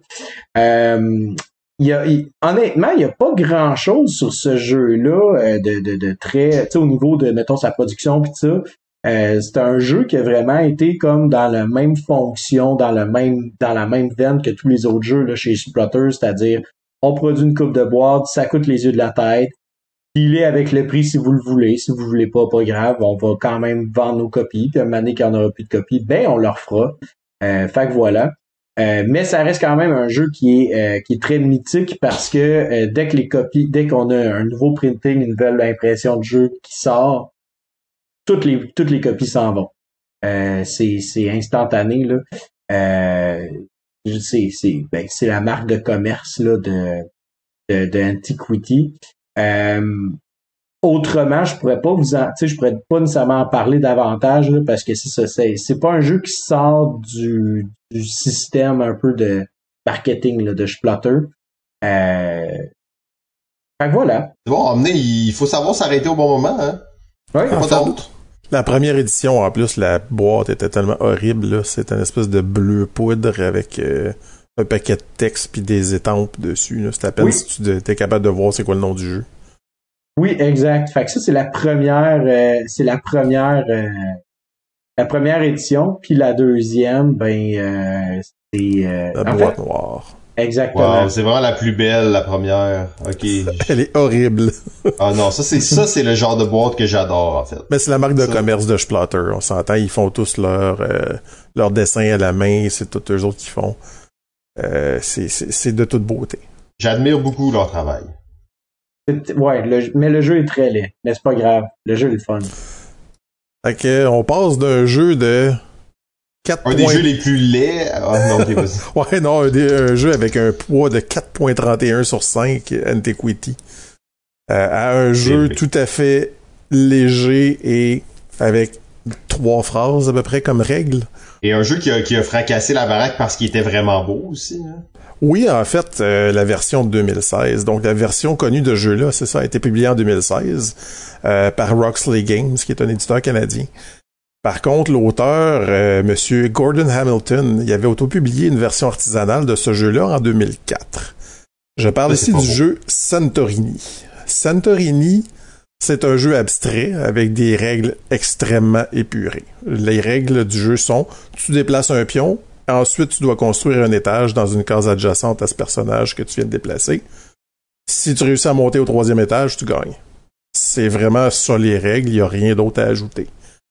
Euh, donc la, pogne, c'est le quatrième étage que tu peux construire sur un édifice, c'est une demi-sphère, donc qui bloque complètement euh, ce bâtiment-là. Donc tranquillement, le plateau va s'élever, donc va monter en, étage et tu vas finir par bloquer des emplacements. Donc, faut faire attention de ne pas rester coincé aussi, parce que tu peux pas monter de plus qu'un étage à la fois. Donc, tu peux te coincer dans un coin complètement. Donc, c'est un plateau de 5 par 5 en plus, donc c'est un jeu extrêmement stratégique où tu dois rester tout près de ton adversaire en tout temps et essayer de le coincer. Si tu t'éloignes de ton adversaire, tu vas te faire ramasser, tu vas te faire avoir, c'est sûr. Euh, la première version de ce jeu-là venait dans une espèce de sac en filet. Toi, euh, Simon C'était toute Kiel- blanche, c'est ça que je vois, c'était tout oui, blanc. la version était toute blanche. En, c'était des pièces de bois euh, peinturées en blanc. Il y avait juste huit cartes de pouvoir, en fait, au départ, qui étaient représentées par des dieux grecs. Il y avait quand même toujours- des pouvoirs et tout ça, c'est pas quelque chose qui a été rajouté. Non, il y en a huit, en fait. La version 2016, avec l'extension, en a 55. 12 de plus avec les promos. Donc, on est rendu à 67 pouvoirs. Euh, pour être franc, le gros problème de ça, c'est qu'il y en a plein qui ne sont pas compatibles. Et il y a une grille, il y a une charte qui dit Ouais, ben, tu peux pas mélanger compliqué. tel avec tel parce que ça marche pas. Puis ça, c'est un peu problématique euh, quand t'es rendu avec beaucoup de, de, de, special powers. C'est un peu le même problème qu'il y a dans Magic the Gathering. Il y a tellement de cartes qu'à un moment donné, euh, ça finit par briser les règles. Donc, la nouvelle édition a quand même réussi à ramasser plus de 700 000 sur Kickstarter en 2016, ce qui est assez impressionnant. Encore plus pour un jeu abstrait. Donc, l'auteur, euh, M. Hamilton, donne crédit à la direction artistique et aux illustrations pour son énorme succès, qui n'a pas réussi à aller chercher, en fait, en 2004. Euh, les illustrations sont d'ailleurs l'œuvre de deux Québécois, donc Lina Cossette et David Forêt, euh, aussi connu sous le nom de Mr. Cuddington, qui ont fait vraiment une superbe job là-dessus. Revenons à l'auteur, M. Hamilton est mathématicien de formation. Il a créé Santorini en 1985. Donc, durant ses études, et les règles étaient exactement les mêmes qu'aujourd'hui. Donc, ça n'a pas changé entre 1985 et 2004. À l'exception qu'il se jouait sur une grille de 4 par 4 au départ au lieu de 5 par 5. Déjà que 5 par 5 c'est assez serré, je veux même pas savoir que ça a l'air à 4 par 4. les, les pouvoirs spéciaux se sont ajoutés tranquillement dans les 30 années qui ont suivi. Donc, entre 85 et la sortie en 2016. Donc, il a rajouté tranquillement, il inventait des nouveaux pouvoirs, il les testait et tout ça. Au début, quand il l'a sorti, il a réussi à vendre, là je parle en 85, il a réussi à vendre une vingtaine de copies à une boutique locale. Donc lui, il vient de... En 85, ça? En 85. Mais c'était pas une version officielle, c'était vraiment une version prototype. Donc il a vendu une vingtaine de copies à force de, gosser le propriétaire de la boutique. Il a dit OK, je vais t'en acheter juste pour que tu arrêtes de m'écœurer. Donc, il a, vraiment vendu ça à la boutique qui s'appelle The Century Box. Je me souviens bien, c'était à Calgary, cette, cette boutique-là. Euh, il voulait un titre épique. Donc, il a appelé ça The Block Game. On s'entend que c'est tout sauf épique. Euh, comme vrai qu'il voulait un titre épique ou ça c'est... Oui, oui, il voulait avoir un titre là qui vraiment qui était euh, qui était écœurant, là, qui allait vraiment euh, forger le marquer l'imaginaire. ouais, c'est ça. Fait qu'il a appelé ça The Block Game. Un mathématicien, hein, tu l'as dit. Oui, c'était quelqu'un d'assez assez carré. il, utilisait ses propres illustrations parce qu'on s'entend que dans ce temps-là, il n'y avait pas vraiment d'Internet pour aller chercher des illustrations. Euh, qu'il dit d'ailleurs qu'elles étaient horribles. Euh, en 2004, il a rencontré Gavin Brown. Donc, ceux qui le connaissent pas, c'est le futur fondateur de Roxley Games. Tiens donc. Euh, il se fait dire qu'il avait besoin d'une thématique. Il dit, t'as besoin d'une thématique pour que ça pogne, que ça fonctionne, parce que à ce moment-là, il s'appelait juste The Block Game. Il n'y avait pas de titre. Il y avait alors deux idées, soit Santorini avec les dieux grecs, ou son autre idée, c'était le Red Square avec les figures emblématiques de l'Union soviétique. euh... qui monte les échelons. Je ne sais pas trop c'était quoi cette thématique-là, mais on, on, va se le dire qu'on le sait lequel était le plus vendeur, surtout que ben, une chance qu'il est allé avec cela parce que s'il était allé avec l'Union soviétique, euh, ce serait mort dans l'œuf. Hein? Effectivement, ça aurait probablement pas eu euh, ce, succès-là. Euh, on, on voit un petit peu plus tard dans le temps, en 2009, il a finalement trouvé un éditeur qui est intéressé. Puis il vend ses droits à Family Games America, qui se spécialise dans les jeux abstraits. C'est vraiment une compagnie qui a fait à peu près que ça. Mais finalement, ils l'ont même pas édité. Ils ont, ils ont fait Ah, ben finalement, on le fera pas. Fac, Gavin Brown, il a racheté la marque déposée parce que la compagnie avait quand même fait un trademark pour le nom Santorini. Donc, Gavin Brown l'a racheté avant de le publier en 2016. C'est une euh, autopublication, ça? C'est comme il a... Ah, ben, c'était un Kickstarter? Oui, en 2016, oui. Mais en 2004, c'était vraiment une autopublication. Donc, euh, il faisait vraiment ses, ses copies lui-même. Euh, avec les vraiment des petites pièces en bois. Il faisait affaire avec un ébéniste qui lui faisait ses petites pièces hmm. et il les peinturait et tout ça.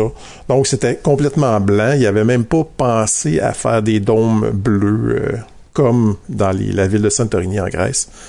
Euh, donc ça, c'est quelque chose que euh, ils ont fait euh, chez Roxley pour aider. donc, il a créé ce jeu-là en 30 minutes. Donc, il s'est levé. Ah, ça, J'adore ces histoires-là. Il s'est vraiment levé. Il a eu une idée. Il a écrit ses affaires. En 30 minutes, c'était fait. Les règles étaient sur papier et ça n'a pas changé. À part le 4 par 4 comme j'ai dit tantôt. Et ce jour-là, il était convaincu que c'était la meilleure chose qu'il ferait de sa vie. Wow. On, parle de quelqu'un qui a quoi 21 ans à peu près? Euh, puis on en 85, là, où les jeux, Oui, c'est pas ça. non plus ce que c'est maintenant. Non, c'est ça. Et encore aujourd'hui, il y croit que c'est la meilleure chose qu'il a faite de sa vie. Ah, maintenant, c'est plus, euh, c'est plus possible. là. Oui, mais c'est drôle parce que... J'espère il qu'il a- n'y a pas d'enfants, ce gars-là. Non, mais il a quand même fait une thèse de doctorat, donc c'est un docteur en mathématiques. Donc Ouais, il... mais là, quand même, au moins, il est lucide. là. et il dit que c'est quand même 20 fois mieux que sa thèse de doctorat. Ah, ça, c'est vraiment un truc de mathématiques. Ça, Oh c'est oui. 20 fois mieux. Puis la fois où je me suis crossé sur la tour Eiffel, c'était- 4 fois mieux. Non, 1.6 fois. Euh, Aujourd'hui, ce, ce monsieur Hamilton est directeur de Math Pickle. Donc, il se fait surnommer Dr. Pickle, d'ailleurs, ce qui est le, le meilleur surnom que j'ai jamais entendu. Euh, C'est un site qui offre aux enseignants des problèmes mathématiques, des jeux de logique, des puzzles, puis c'est lui qui fait pas mal toute la création de ces, euh, de ces jeux-là, ces puzzles-là. Mais il Euh, sort un jeu en 2022, non, de ce que j'ai vu. Ça se peut. Ça, j'ai pas regardé. Il a, il a ok. sorti en fait euh, Santorini New York, qui est quand même le- probablement un des pires noms de jeu que j'ai jamais entendu, qui fait aucun sens. Euh, Mais Ben, c'est il fallait qu'il conserve sa bread, mais il fallait qu'il change la thématique. C'est ça, exactement. Exact. Il s'est dit que Red Square, finalement, ça allait pas pogner, fait que New York, c'est mieux. C'était mieux. Euh, mais là, t'as-tu l'anecdote sur, tu sais, dans le fond, sur la- le cover de Santorini, la, la nouvelle édition, c'est écrit Docteur euh, euh, Gordon Gordon Hamilton. Ouais. Mais le nom de du designer sur BGG, c'est Gord, avec, un, point, d'exclamation. Oui. Y a-tu euh, une anecdote derrière ça ou euh? Non, tout simplement, Ah. c'est juste que la première première version que qu'il avait fait, c'est comme ça qu'il l'avait qu'il l'avait écrit dans les règles, tout simplement. Ah, ok. Parce qu'il y avait probablement pas son doctorat euh, encore à ce moment-là. Ah, Puis il était tout jeune, donc son surnom c'était Gord. Gord. ok, c'est bon. C'est sûr, ça fait un peu moins sérieux que Doctor. On s'entend qu'il n'y a pas juste euh, Rainer Kennedy euh, qui a un doctorat dans les Ah, ben auteurs là, de c'est ce jeux. qu'on voit, là. C'est ce Le qu'on Dr. voit. Mais lui, il a, il a le culot de le mettre sur son, sur ce, sur le cover. Puis je pourrais même rajouter qu'il y a Dr. Daryl Chow aussi, qui est un docteur. Ouais, exact, c'est vrai. Ouais. Mais lui non plus, il l'écrit pas sur le top du jeu. Non, Ouais, c'est ça. mais, ça a l'air d'un, ça, c'est ça, ça a l'air d'un, d'un, d'un gars assez spécial, là, tu sais. euh, il y a une chaîne YouTube d'ailleurs que, que Gordon Hamilton parle de ses jeux, parle de ses affaires. Des fois, tu fais comme, hey boy, le gars, il se il, il- sais. C'est de quoi qu'il Ah, parle. il se prend, il se prend pour un Il se bon. prend, il se prend pas pour, il se prend pas pour de la merde. Il se prend pas pour de la merde. Non, il, il est très drôle, par exemple. C'est euh, c'est un, un homme très très joyeux, très euh, très jovial. Donc, il est très bon avec les enfants aussi, parce que c'est ça. il- C'est pour ça qu'il c'est- il a comme parti cet organisme-là pour aider les enfants en mathématiques. Matt Pickle, ouais, c'est euh, intéressant. Il dit qu'il est d'abord un homme d'idées qui manque de discipline quand vient le temps de pousser une idée jusqu'au bout. Il tripe sur les nouvelles idées, ce qui fait qu'il a une cinquantaine de designs dans son sous-sol qui sont tous le prochain Santorini. Ça, Ouais, c'était le problème de ça, c'est qu'ils sont tous un peu moins bons parce que c'était le meilleur truc qu'il allait faire de sa vie. Moi, je voulais mentionner ça. Ça, c'était ses mots à lui parce que je sens qu'il y a beaucoup d'auteurs de jeux qui peuvent se reconnaître là-dedans. Euh, puis ça. se rassurer en se disant qu'ils sont pas les seuls non plus. Effectivement, c'est clair. Combien de gens ont des designs à la maison inachevés? Euh, moi, mais j'en ai pas 50, c'est sûr. J'en, j'en, j'en ai dans ma tête. T'attends, Vincent, d'ailleurs, on est supposé avoir un meeting, là. C'est vrai, t'as raison. Euh, Ah ouais, parle-nous, parle-nous d'un esti de jeu qui va, un autre jeu d'enculage solide et de mais- sodomie en règle. Mais, mais je veux juste, je veux juste parler, en fait, euh, Ah, de, ok. de, de Santorini. En fait, il y a, il- c'est quand même très populaire. Et ça, je, je trouve ça dommage parce que c'est quand même populaire, ça, euh, chez, tu sais, surtout, là, mettons, dans les universités américaines, d'utiliser le, le jeu comme contexte d'apprentissage. Euh, j'ai l'impression que c'est comme un peu moins tendance, là, peut-être dans, dans le côté, tu sais, dans, dans les universités francophones, à moins que ce soit moi qui, qui se trompe. Euh, puis il y a un auteur justement que, que qui est Brian White, euh, qui lui, c'est un, un, un auteur en histoire, puis que justement, là, il a fait un, un de ses meilleurs designs qui, qui triple le plus, il l'a utilisé pour euh, pour enseigner les, les, les guérillas tout ça. Euh, fait que souvent, on dirait que ces, ces gens-là arrivent avec des idées super simples, c'est comme c'est eux autres qui trouvent les plus euh, les plus sublimes. Fait que ça me fait penser beaucoup à ce que euh, à ce que tu ce que tu disais là euh, ce que tu disais Antoine par rapport à ça. Euh, fait que je trouve ça intéressant là que on devrait savoir davantage s'intéresser à ces gens-là pour euh, voir comment est-ce qu'on peut ludifier davantage nos contextes pédagogiques. Bref, Et Santorini, en fait, est un bon exemple de ça, parce que tu peux facilement enseigner de la logique avec ça. Mhm. Euh, voir les, les, les, les différentes réactions que tu peux avoir, qu'est-ce qui se passe si je bouge tel, tel pion et tout ça. C'est un peu comme les échecs, mais en beaucoup plus simple. Ouais, on peut apprendre le panthéon grec. Aussi.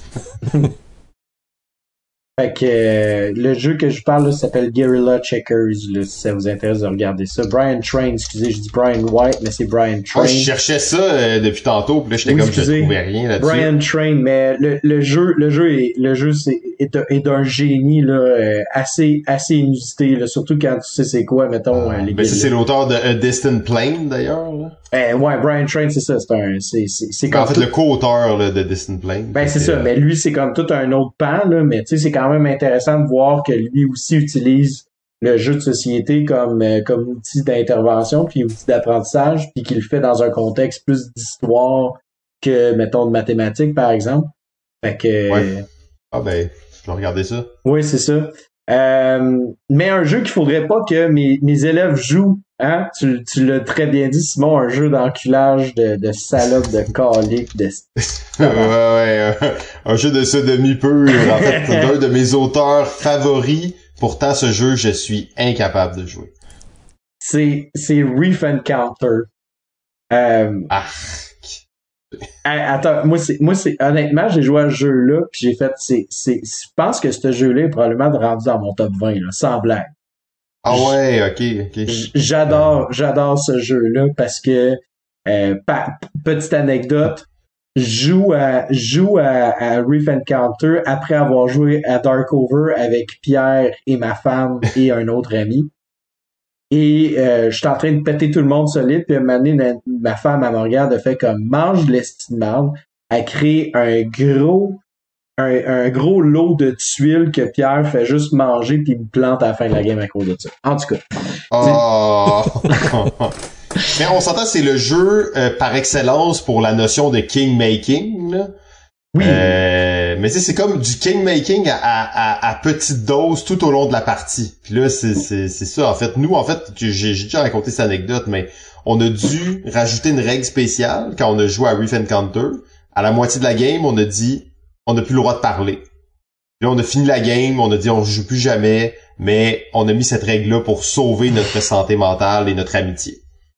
Ouais, t'es- mais de toute façon, tout, tout, tout, tout aime ça. On l'a vu là avec notre game de Arrakis que t'aimes ça rajouter plein de règles, hein, c'est très bien. Fait que, fait que, C'est euh, vrai, c'est vrai, j'aime ça. j'aime fait ça. que Reef Encounter, en fait, euh, premièrement, bon, c'est un autre jeu de 2004 qui va sortir sous la tutelle de euh, de notre cher ami Zev aux Ah, États-Unis. c'est l'année de Zerd, hein?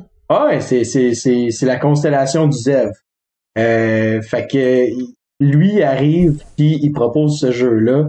Euh, et Richard Breeze, pas encore un auteur super populaire, euh, et il présente ce jeu-là qui est pas du tout dans l'univers des, de- des keys. Euh, et certaines personnes vont dire que ben, c'est le meilleur design de Richard Breeze. Je suis de cet avis. Vous ne le J'ai rarement entendu des gens dire ça, mais bon. ben, moi, je te le dis, c'est son meilleur design. Bon. On s'entend que le rang de Keyflower, c'est 87 sur BGG, celui de Re- Reef Encounter, c'est 748, mais bon, je comprends que- que ça... ah, T'as raison, BGG, c'est la vérité, euh, c'est la vérité ultime. non, non, c'est pas la vérité pure, là, mais c'est c'est comme quand même un indicateur. là. Oui, mais, mais, mais tu sais, il faut comprendre que mais on peut ne pas aimer le jeu. Ça reste quand même que le système économique de Reef Encounter est vraiment ingénieux. Ça, on peut pas dire le contraire. C'est vrai, non, non, mais comme je te dis, ce jeu-là, c'est juste qu'il est beaucoup trop violent, mais Oui. effectivement, je, je vais te laisser en parler, là, mais on peut pas dire que c'est un mauvais jeu pour autant. là. Un jeu qui te fait vivre autant d'émotions, c'est c'est fort. Exact. C'est un jeu qui est pas fait pour les joueurs d'euro. On, ça, on va se le cachera pas, là. C'est très, très dans ta face et extrêmement d'interaction euh, directe entre les joueurs. Et c'est ça. C'est un jeu de mange-marde, comme t'as dit bien dit tantôt, là. C'est pas fait pour les gens qui ont des amis, là, tu sais. Non. non, c'est ça. Tu joues à ça avec, mettons, Pierre, là, autour de la table, parce que tu le sais que lui, c'est ça, ce sera jamais ton ami. Fait que, C'est ça. il en veut pas d'amis, de toute façon. Salut, Pierre. Euh, mais, mais tout ça pour dire que, tout ça pour dire que euh, Zev met la main là-dessus, parce qu'évidemment, ça sort complètement du lot. Euh, et le jeu a été designé après que Richard Breeze a écouté un ou des documentaires sur les coraux. Ce qui fait en sorte, là, ceux qui ont joué à Reef Encounter vont faire What the fuck? Ben oui, il y a des liens thématiques très forts, en, très forts en fait, parce que j'ai été m'informer puis tout ça là sur. Ah non, mais thématiquement, ça pourrait difficilement être autre chose. Tout à fait, je suis d'accord. Je suis d'accord. mais en plus, sans rire, Simon. Non, non, non, c'est vrai. Non, mais ce qui est l'aberration de ce jeu-là, c'est que c'est le jeu le plus violent, plus violent que n'importe quel wargame auquel t'auras joué. Mais c'est des coraux. C'est des coraux qui se battent. C'est des crevettes. des crevettes tout mignonnes qui s'attaquent, qui se détruisent. ouais, je te laisse continuer. Mais, mais non, c'est bien correct. j'aime ça, j'aime ça à quel point vous nourrissez le hate, comment, moi j'aime ça. Écoute, euh, en fait, c'est ce qui est fascinant en fait du jeu, c'est que justement on te présente de quoi qui a l'air très euh, gentil. ça l'est pas du tout, tu sais. Euh, et il y a des le fanbase par contre, ça c'est quelque chose qu'il faut faut mentionner. Oui, il est en 775e position euh, sur BGG, je le reconnais. Euh, oui, c'est pas fait pour tout le monde, mais ceux qui tripent sur ce jeu-là, j'ai déjà vu, j'ai été fouillé un peu là les gens qui solides sur Riff Encounter, j'ai déjà vu comme pas juste une personne, mais comme une bonne quinzaine, vingtaine de personnes qui ont plus de 150 games à leur actif. Hmm. Ça reste qu'il est dans le top 1000, puis je pense que c'est un jeu assez culte. Là. comme on l'a dit, c'est un jeu qui suscite des réactions. T'sais. Fait que s'il suscite des réactions, c'est sûr qu'il y a des gens quelque part pour qui c'est les c'est ce qu'ils veulent. T'sais. Oui. Euh, puis, puis en fait, c'est que c'est intéressant aussi parce que dans le design, tu vois clairement que Richard, qu'il y, y, a clairement une influence de Tigre et Euphrates euh, dans ce hmm. design-là. Euh, à cause du, système des tuiles, d'aller de, gérer en fait ton, ton potentiel que tu as, euh, d'installer ces tuiles-là, de venir confronter les autres joueurs dans leur construction un peu de leur monde personnel, le fait que justement là tu, tu, tu, vas produire des points mais qu'on sait pas les points de tous et de chacun. puis on vient rajouter à ça tout le système économique qui fait en sorte qu'on va avoir un certain nombre de points en fonction euh, des différentes tuiles, des différentes couleurs là, euh, sur le plateau à la fin de la partie. Euh, d'ailleurs, les règles ont été réécrites par Zev à une certaine époque parce que ils se sont rendus compte qu'il y avait des conditions de fin de partie qui n'arrivaient jamais. je donne un exemple. il, y a, il, y a, une condition de partie qui dit quand il n'y a plus de cubes d'une certaine couleur, la partie se termine. Mais tu le sais autant bien que moi, Simon, toi qui as joué au jeu, ça pourrait pas arriver dans une partie que tout le monde ait vidé euh, des cubes, une couleur en entier de cubes là, en soi. C'est hmm. impossible. Euh, fait que ont, fait quand, euh, fait qu'il y a quelqu'un qui a qui a réécrit les règles, qui a refait certaines euh, certains changements pour que les règles soient compréhensibles, parce que le les, les règles dans le livre de règles est des fois un petit peu mal mal fait, mais ça c'est typique de, de Zev. Euh, et il y a une règle littéralement qu'elle dit que quand ton poisson perroquet mange, il faut que tu fasses le bruit nom nom nom nom nom nom nom nom. ils ont enlevé ça. non, sérieux? Ils l'ont gardé. Non, ils l'ont gardé en fait. Ils ont gardé ça. Non non non non. Wow. Fait que, euh, fait que c'est genre de règle que je ne respecte jamais. Ah, oh, Antoine, sérieux. Mais euh, puis c'est étonnant parce que c'est ça. Puis il y, a, une extension aussi. L'extension, euh, c'est comme apparemment, tu sais, elle se vend super cher, c'est super dispendieux de l'avoir. Ça, c'était fait en 2006. Mais euh, puis je fais une petite parenthèse pour dire, elle se vend super cher.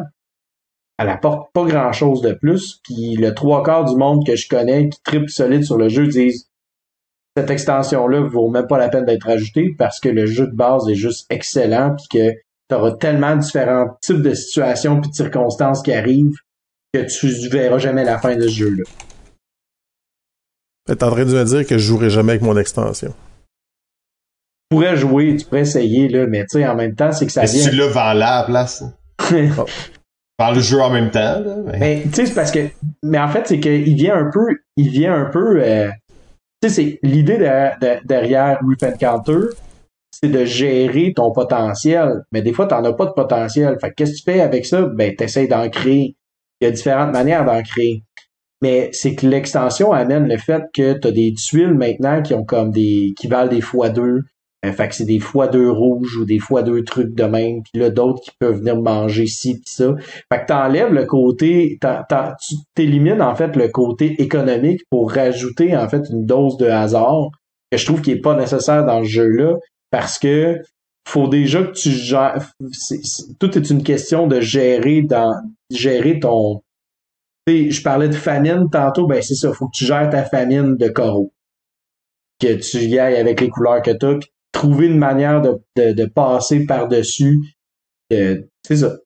Euh, Reste que c'est un jeu extrêmement abstrait pour ceux qui n'avaient pas catché. C'est pas. Euh, toi, tu parles qu'une thématique est quand même bien implantée. La seule chose, c'est que le feeling, c'est un feeling très abstrait de area control, mais tu mets des petits carrés de coraux de certaines couleurs, tu bloques avec tes crevettes, tu vas protéger certains lots, pis tout ça. Donc, ça reste un feeling extrêmement abstrait. Oui, tout à fait.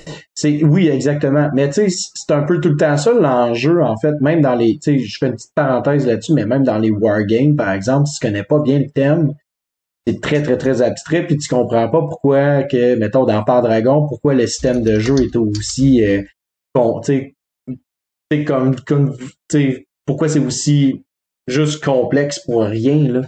Euh, fait que quand tu connais pas le terme, en effet, un jeu reste juste une représentation très abstraite d'une réalité qu'on comprend pas pleinement. Mais quand tu commences à t'intéresser au terme, là, tu réalises les, différents, les différents liens. Là. Euh, Mais comment le, le, thème a influencé le design, même si à la fin, quand t'as pas de connaissances sur les coraux, t'as pas vraiment l'impression que ça l'a fait, mais au final, oui, ça l'a fait. Exact, tout à fait. Euh, fait que voilà, fait que Reef Encounter, je trouvais que c'était important d'en parler parce que j'aimais beaucoup, en fait, j'aimais beaucoup euh, le fait que ce jeu-là est quand même un jeu, euh, un classique méconnu, si je peux me permettre de le dire comme ça. Euh, au même titre que je pourrais parler de Police, Fight for Hegemony, par exemple, qui est un classique méconnu, mais qui a tellement un fanbase qui est fort, qui est, qui, qui, qui, qui est immense. Le problème, c'est que Reef Encounter a pas été réimprimé depuis longtemps. À moins que je me trompe, il est très difficile à trouver. Donc, c'est pas quelque chose que peut-être les nouveaux joueurs vont connaître à cause de ça. C'est vraiment plus les, euh, les vieux de la vieille, là, comme on va dire. Hein. Ouais, exactement, c'est ça. Euh, tout à fait, tu as tout à fait raison. et d'une part, et de l'autre part, en fait, c'est vraiment de mentionner à quel point que je trouvais que le design avec Tigre Euphrate, c'est comme si je trouve qu'il y a comme vraiment un, il y a vraiment une, une connexion là, qui se crée pour moi euh, quand j'ai découvert ces Euphrate, j'ai vraiment trippé. Puis quand j'ai découvert Reef Encounter, j'ai vraiment trippé. Puis j'ai vraiment vu les, les, les, similitudes entre les deux. Euh, fait que, si vous avez envie d'essayer un jeu euh, de mange-marde, Euh, non, merci euh, pour le jeu de mange-marde. Puis, oh, euh, quel de champion! Incroyable. Donc, euh, je vais justement vous parler du jeu Non Merci ou No Thanks. Un jeu que je croyais qu'il avait été fait en 1898 au départ. Non, ça c'est juste parce qu'il est. originalement, il s'appelait Geschenkt ist noch zu teuer, qui veut dire en allemand cassé. donner, c'est encore trop cher. Donc, la première version multilingue s'appelait d'ailleurs No Merci. Ça se voulait un jeu de mots ah. entre le français non merci et l'anglais no mercy. cest dire euh, ah. pas de pitié. Donc c'était vraiment un jeu de mots, mais c'est pas resté malheureusement.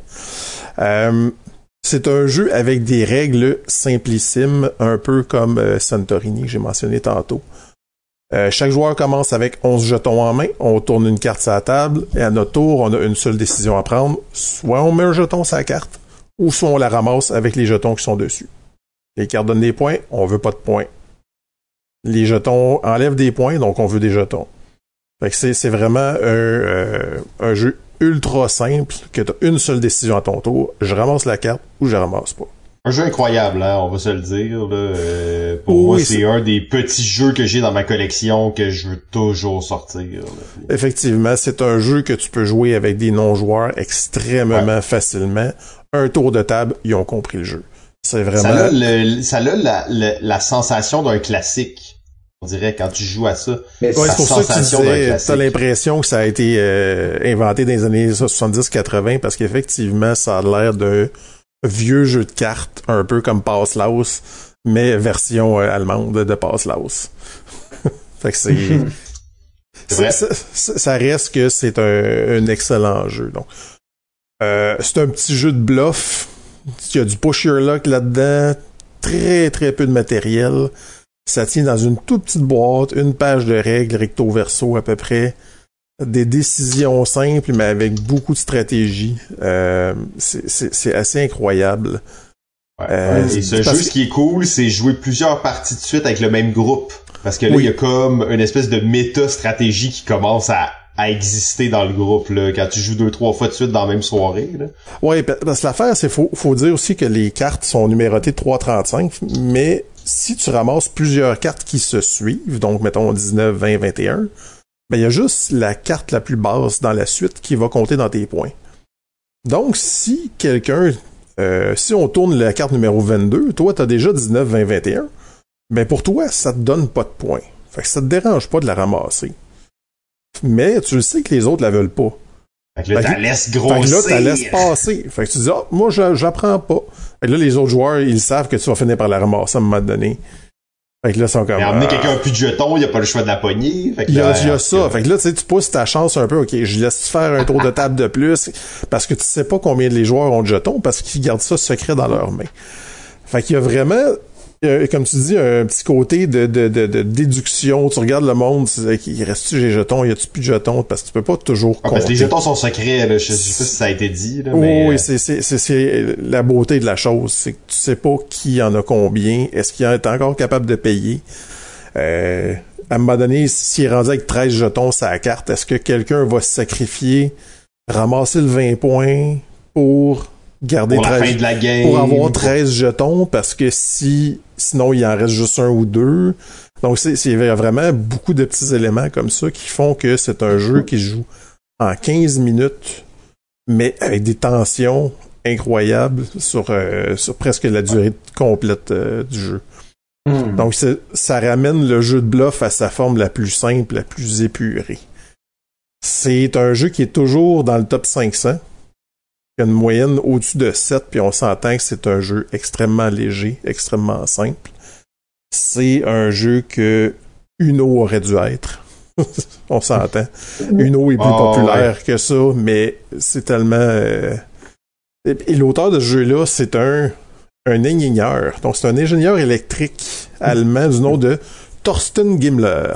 Donc, euh, ah, bien, en 2005, il est embauché par Schmidt-Spiel euh, d'ailleurs aussi, donc après son, jeu en 2004. Il avait déjà signé deux jeux avec eux autres. Puis à partir de ce moment-là, il va arrêter de créer des jeux complètement. Donc, par contre, avant de finir sa carrière, il a quand même sorti un jeu qui s'appelle The Thief of Baghdad, euh, qui a été nominé pour le, le, le Spiel en 2007. Ça a été son dernier jeu qui a sorti. Donc c'est un peu dommage parce que c'est un auteur qui avait vraiment du génie, sauf que depuis qu'il a été embauché chez Schmidt, euh, il ne fait plus de ses propres jeux, donc il se concentre il à, développer les jeux des autres. Donc c'est hmm. donc c'est ça. Maintenant, depuis quelques années, en fait, il est rendu même chez Ravensburger maintenant. Euh, il est gestionnaire des relations avec les créateurs. Donc, c'est lui vraiment qui va parler avec les auteurs de jeux, leur euh, donner des suggestions, tout ça, avant même de les signer. Donc, c'est lui qui s'occupe des... Euh, ils font des, des, journées complètes où ce que tu peux... T'as comme un 10-15 minutes, tu fais ton pitch live à des, des développeurs chez Ravensburger. Donc, c'est lui qui a amené ça. C'est vraiment c'est vraiment beau ce qu'ils font quand même, Ravensburger, pour les, les, les créateurs de jeux, ceux, qui veulent présenter leur jeu à Ravensburger. Il y a des journées comme ça, je pense, deux fois par année. Hmm. Oui. à ce propos-là, d'ailleurs, des, des, créateurs, il dit que la plupart de ses idées de jeu lui sont venues après qu'il prenait son bain. Donc, euh, je le cite, Tu dois faire de l'espace pour que ton esprit se promène. Ton cerveau a besoin de vacances si on stresse ou qu'on essaie de trouver des idées sous pression, ça tue la créativité. Donc, c'est ça. Tout lui, c'est, il prenait un bain, il se relaxait, il faisait le vide. C'est un peu comme la Pour méditation. ceux qui fait plus de jeu maintenant, qui travaille dans une agence, il est Non, c'est parce qu'il il prend plus son bain depuis 15 ans. C'est pour ça qu'il fait Ouais, plus de c'est jeux. Mais pour moi, ça fait partie d'un trio de jeux de cartes allemands dont tous les auteurs en devenir devraient s'inspirer. Tu l'as dit tantôt, c'est dans ta collection. Mais de par leur simplicité, leur pureté de règles, leur élégance, euh, ces trois jeux-là, pour moi, sont No Thanks, euh, le 6 qui prend ou Six Nimt de Wolfgang Kramer et Coloretto de Michael Schacht aussi. Euh, trois petits bijoux de Il en design. manque un. Il en manque un dans ta liste qui est probablement le meilleur des, des quatre. Lequel? For Sale. Ouais, mais For Sale, il me semble, c'est-tu un auteur allemand, For Ouais, Sale? ouais, c'est un Allemand, c'est euh, Stéphane Dora. Ah oui, c'est vrai.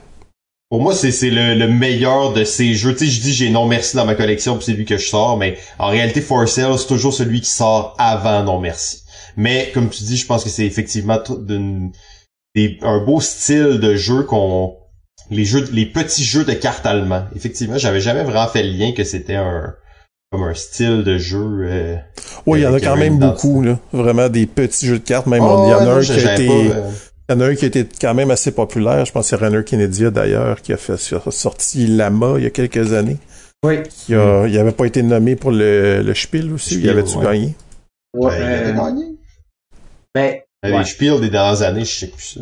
Il a été Bah. nominé en fait pour le Spiel, euh, mais c'est encore là, c'est un exemple parfait des petits jeux allemands de cartes très simples dans leurs règles, mais Ouais, avec puis- une stratégie euh, intéressante. Oui, puis tu sais, Lama, on peut, on peut ne pas l'aimer, mais tu sais quand même, euh, je pense Je pense que que c'était Just One qui avait gagné cette année-là. ah, ça se peut. Ça se peut très bien. Mais tu sais, c'est ça. Moi, Lama, je je suis un peu vendu là, euh, parce que Moi, bon, je l'ai. J'y joue encore euh, de temps en temps avec mes filles. Ils aiment bien. Ça a complètement remplacé Uno, à mon grand bonheur. Exact, Euh, c'est ça. C'est ça, tout à fait. Je pense que le but, je, pense que le but justement, c'est de trouver des alternatives qui sont beaucoup plus, euh, beaucoup plus le fun, puis qui offrent beaucoup plus de variété là dans. euh, Et surtout qui offre un espace de décision euh, Exact. intéressant. exact. Tandis que Uno, les décisions sont à peu près euh, in- inexistantes dans le jeu. Ouais, c'est ça. Je vais, je vous fais une confession, les gars, j'ai, j'ai toujours pas essayé No Tanks. Oh! Ben là, Oh. pour toi, un fan comme ben là, Vincent, on va se faire, on va se faire une soirée bientôt, là, parce que là, là, c'est, en plus, c'est ton genre de jeu, parce que c'est un jeu de, de, de, anal, là, à 100%, là. Ben, je, je sais parce que quand j'ai, quand j'écoutais Antoine, je me suis mis à sourire de façon un peu niais, comme quand, Ah! comme quand Pierre m'avait expliqué roule à pic. C'est juste que contrairement à, contrairement à No Tanks, roule à pic, ça, c'est trop long pour ce que c'est. Ouais, non, ça, c'est, ça, c'est juste la bonne durée, là. Ouais, c'est ça, ça a l'air juste parfait, là, parce que je suis comme, En hey, No euh, Thanks, j'ai joué avec des personnes qui ne jouent genre euh, qu'à qu'à la dame de pique, à des jeux de cartes classiques. Ils ne connaissent rien des jeux modernes et ça leur faisait peur. Et ça a pris 30 secondes qu'ils avaient tout compris. Ouais, c'est ça.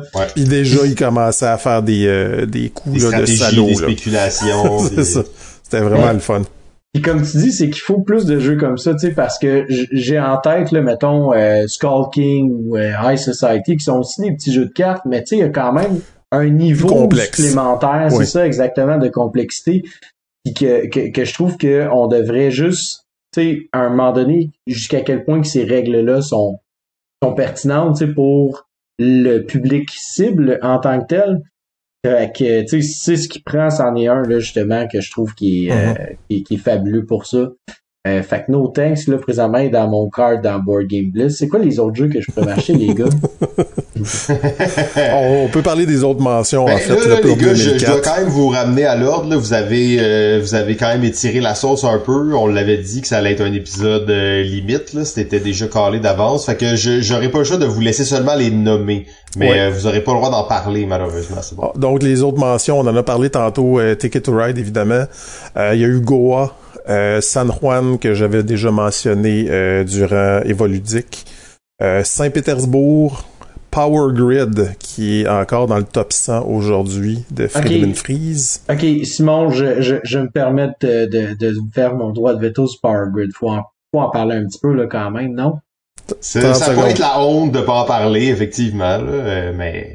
Moi, je peux pas, je peux pas plus vous empêcher de parler que de pas vous dire de le faire. Parce que si vous le faites, ben là, je veux pas être, je veux pas être la matrone de la censure non plus. Ouais, ouais, ouais. Ben, tu sais, moi, je pense que je suis pas un grand fan de Power Grid, mais tu sais, je reconnais, je reconnais le génie là derrière. Puis euh, il y a vraiment un, il y a vraiment un système économique qui est hyper, hyper brillant, simple, mais qui va vraiment permettre aux joueurs d'accéder à une, il y a vraiment une belle profondeur dans ce jeu-là. C'est un des gros, des grands jeux de Friedman Freeze. Moi, j'ai toujours préféré Electro Manager à Power Grid, même s'il se compare difficilement, mais j'ai toujours préféré Electro Manager, mais ah, Friedman Freeze, c'est sa bonne époque. Là. Ouais, exact. Euh, donc, on en a parlé aussi, Mémoire 44 tantôt. Euh, Gloom, Friedrich. Gloom, euh, des cartes transparentes. Ouais.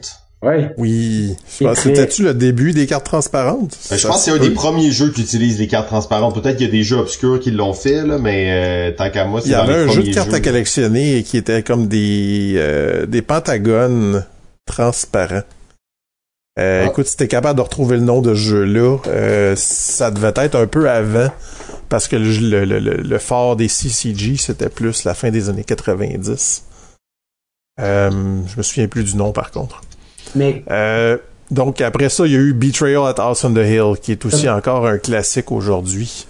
Skippé Friedrich, mais Friedrich, on en a parlé cet été. Ah, ah oui? vous en avez parlé dans Evoludic, c'est vrai. Ouais, dans le 1 contre tous. Oui, effectivement. Euh, donc Betrayal at House on the Hill, euh, qui est un classique là en fait euh, du du style Ameritrash euh, très très pur et très random, mais qui euh, raconte une belle histoire qui est vraiment très débalancée, mais qu'on s'en fout parce qu'on a quand même du plaisir. Puis c'est un peu le... c'est n'importe quoi. c'est du gros n'importe quoi, mais c'est pas grave parce que t'as du fun. Ils l'ont quand même repris sous deux autres thématiques depuis. Euh, il y a eu Betrayal at Baldur's Gate qui était plus, euh, au lieu d'être une thématique de Cthulhu, c'était plus thématique Donjon Dragon. Euh, puis ils ont, ils ont fait ça aussi, ils ont réutilisé le même système pour un jeu de Scooby-Doo. Scooby-Doo! Il paraît qu'il est bon en plus. Euh. Oui, il paraît qu'il est très bon, en fait. Donc, euh, et la personne euh, qui devient comme le traître dans les autres versions, dans la version de Scooby-Doo, c'est que cette personne-là se fait kidnapper par le, méchant dans Scooby-Doo. Et il devient, il joue le méchant à partir de ce moment-là. Donc, il n'y a pas de, de personne morte. Qui meurt. Non, c'est ça. Puis ils ont fait aussi même une version Legacy de Betrayal at House on the Hill. Fait que c'est un jeu qui a quand même duré. Non, ça a l'air, il y a quand même euh, une bonne longévité pour un jeu euh, de ce style-là. Euh, c'est, totalement faux. C'est, une gang d'Américains, pas, pas de tête, pas brillant qui disent ça. non, pour vrai, c'était dégueulasse. Bref. Donc, les autres jeux, à part de ça, Saboteur, qui est un petit jeu de party avec des nains que tu creuses des tunnels. Euh, Tsuro, qui est un beau jeu qui joue jusqu'à... Un classique. Un classique qui joue jusqu'à 8 joueurs, un beau, euh, beau petit puzzle. Tu peux, en fait, être éliminé avant même d'avoir commencé à jouer. C'est superbe. Euh... ça, ça m'est jamais arrivé, mais j'ai jamais joué à 8. À 8, c'est assez chaotique. En fait, t'as pas beaucoup de contrôle. Mais bon. Euh, Kakerlaken Poker, donc euh, Cockroach Poker, qui est aussi... C'est venu pour le Spiel cette année-là, d'ailleurs. Ben, oui. Puis, on parlait, on parlait des petits jeux de cartes, là, provenant des, euh, d'Allemagne. Je pense que lui, c'en, est un qui pourrait être dans ton... Euh, Je l'ai jamais joué, celui-là. Ah, pour vrai? Ah! J'ai jamais joué à Kakerlaken Poker. Ah merde, c'est, c'est magique de voir, de voir des, des enfants c'est aussi très accessible comme jeu. J'ai joué à ça beaucoup avec des non-gamers, puis ça, ça marchait très bien, en fait. C'est pas un jeu 100% bluff, celui-là, si je me souviens ben, c'est pas 100%. ouais, ouais, ouais, C'est pas du c'est pas, en fait, c'est pas du bluff. Tu peux décider de jamais bluffer. Oui, mais c'est à la base, c'est un jeu de bluff. C'est ça. C'est la mécanique principale quand même. Oui. Oui. Euh, Seven Ages, ça me dit rien, ça, ce jeu-là. Seven Ages, il est dans ma wishlist depuis 2004. à ce point-là? Je sais pas si c'est bon. Je trouvais juste que ça avait l'air cool. Euh, Fait que là, les, les, les, quatre derniers, je les ai mis en jaune dans la liste. Là. Vous voyez pas la liste à la maison. Mais ça, c'est les jeux que moi, j'aurais parlé si j'avais été chroniqueur de, de balado ludique en 2004. Ouais, ben je peux comprendre pour Heroescape, je l'avais mis dans ma dans ma shortlist aussi, mais je le connaissais pas assez pour en parler. Euh, Je sais que mon frère l'avait acheté à l'époque. Euh, C'était un jeu qui, en fait, qui était plus proche d'un tabletop miniature. Ah, en fait, c'est c'est un, on pourrait dire, tu sais, maintenant on a les escape rooms en boîte, c'est un un un miniature en jeu de société. On peut le voir comme ça. Mais tu sais, il y a Mémoire 44 qui est sorti cette année-là, qui est une espèce de version ultra simplifiée d'un jeu de guerre.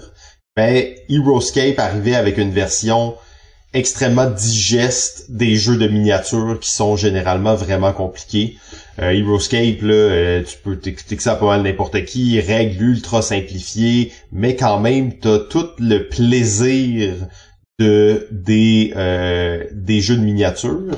Et ce qui est intéressant, là, ça c'est la première boîte qui sortait en 2004, Rise of the Valkyrie. Mais après, il y a eu plein de petites extensions des personnages de Donjons Dragons, des personnages de, de, de, de, trucs fantastiques, de trucs futuristes, de d'agents secrets. Et à la fin, ça fait un, jeu ultra postmoderne où t'as un dinosaure qui va se battre contre Hulk, qui va se battre contre euh, un archer de Donjons Dragons, contre un agent secret de la Matrice. Puis t'as comme toutes ces espèces d'univers-là qui viennent se mélanger ensemble. Faudrait que tu joues à Duel of Ages, en fait, qui est un peu le le même principe de mélanger un peu les, les, les époques. Puis de, ouais, mais Duel of Ages, euh, trouve-toi une copie ici au Québec, bonne chance, là. oui, non, je le sais. c'est assez étrange comme jeu. C'est euh, épique. Mais Heroescape, la beauté aussi, c'est que tu avais un terrain qui était modulable, donc tu avais des espèces de plaquettes en plastique que tu empilais, que tu faisais ton propre terrain avec ça. Euh, c'est ce qui était le. J'ai trois têtes d'oreiller remplis ici de. Oh oui, c'est ça. Juste que mon fils il y a 6 ans. Là. Ça prend de la place, c'est incroyable ce jeu-là. De déménagement en déménagement. Je m'étais pogné une boîte pour comme 200 pièces dans le temps, mais c'était comme un kit tout mélangé, il y avait plein d'affaires dedans, mais ça valait vraiment la peine. Moi, c'était, euh, j'en ai parlé dans l'épisode de, de, précédent dans l'an 2000. Euh, c'était Mage Knight, moi que j'avais donc les, les, les, petites figurines à collectionner. Donc c'est un peu dans le même euh, dans le même style, mais en format collectible. Ouais, c'est ça. Mais ça, c'est très, euh, très accessible, très cool. Euh, L'autre jeu, c'était Tumbling Dice. Tumbling Dice, euh, ce jeu de, de dextérité absolument incroyable. Un jeu de pichenote. Tu pichenotes un, petit dé en bas d'un escalier. Ouais, sauf que comme la plupart des jeux de pichenote, contrairement à la plupart des jeux de pichenote, c'est que dans les, les jeux de pichenote, souvent tu veux pichenoter au moins un peu fort. Dans ce jeu-là, t'as aucun intérêt à pichenoter fort. C'est comme tu pitches un dé dans un escalier, mais à la fin, il n'y a pas de mur, fait qu'il faut que ton dé reste dans l'escalier. Plus il va loin, plus il va valoir cher. Et bien entendu, la face sur le dé, ben, va, va valoir plus cher aussi. Fait que c'est très, très, très, très aléatoire, mais c'est un gros plateau en bois en forme d'escalier, euh, donc assez imposant. On parlait de la présence de table à une certaine époque. Euh, ben, ce jeu-là a une présence de table assez, euh, assez excitante. C'est un peu à la croquignole, par exemple. Croquignole aussi, tu dois euh, contrôler ton mm. ton coup. Là. Ton but, c'est pas d'y aller fort, là. Euh, pas comme les pichenottes euh, québécoises traditionnelles là, qui se rapprochent. Mais d'ailleurs, il y a des espèces de petites pins. Il y a pas ça à la croquignole, justement, des espèces de. Oui, il y a des petits là. Ouais, c'est ça. Je pense qu'il y, y, a ça dans Tumbling Dice. Ça doit être pas mal le même type de. J'ai l'impression que ça a été un peu basé sur euh, sur Croquignol, mais avec des dés. Euh, ouais, ouais ce qui est le fun, c'est que ça peut jouer à 25 personnes. Tu peux. Il y a pas de limite. Ça, ouais, non, non, c'est ça. C'est un jeu très, très de party. Là, justement, c'est le jeu le moins sérieux que vous pouvez trouver. Mais tu, peux, euh, tu peux jouer même avec des dés polyédriques, là, des dés de, 20 faces, 12 faces, 10 faces. Donc, tu, tu peux y aller vraiment très libre. Dungeon Twister. Euh, mhm. Ça, c'est un jeu euh, pour moi qui euh, n'a pas d'émule encore vraiment à ce jour. Et tu sais, on sait les jeux d'arena, c'est quand même ça. Il y a eu une phase où c'était populaire. Ça, c'est un jeu d'arena très avant-gardiste de Christa, Christ, ben, Bollinger, qui est un de mes de mes auteurs que, j'appelais Bélinger que j'apprécie particulièrement, enfin, qui est l'auteur d'Archipelago. Mais Dungeon Twister, un des ça n'a pas de comparable ce jeu-là. T'as ton armée, t'as as un truc de stratégo mélangé avec un jeu de labyrinthe mélangé avec un jeu d'aréna, avec des objectifs secrets, des, affrontements, des combats. Euh, c'est deux joueurs seulement, mais c'est euh, ce jeu-là, c'est assez incroyable. D'ailleurs, je sais même pas si j'ai échangé ma copie. Mais là, j'ai comme le, je suis comme en train de regretter de me dire que j'allais peut-être échanger. Ben, il y a certaines extensions qui sont qui valent une fortune, qui sont difficiles à trouver, entre autres. Là. Ah, puis je dirais aussi c'est que c'est un jeu qui est quand même il, malgré son terme, il y a quand même un côté abstrait très, très, très, euh, très fort. Puis euh, j'ai l'impression aussi que les joueurs plus expérimentés vont définitivement avoir le, le, le, le, dessus. Ah, ce, jeu-là, je, je, le jouais avec un seul euh, un seul ami avec qui on jouait à ce jeu-là tout le temps. C'est notre jeu auquel on jouait. Et pour vous donner une idée, c'était la personne avec qui je jouais aussi aux échecs. Fait que ça met un peu dans, dans très technique, très réfléchi. Effectivement, si, si tu joues contre quelqu'un qui a déjà joué, tu vas te faire ramasser complètement. Ouais. Oui, il y a, un gros côté abstrait euh, de par le, le, la rotation des pièces, tout ça. le mécanorque. ouais, ok. Euh, et euh, dernier jeu, Black Stories. Ouais.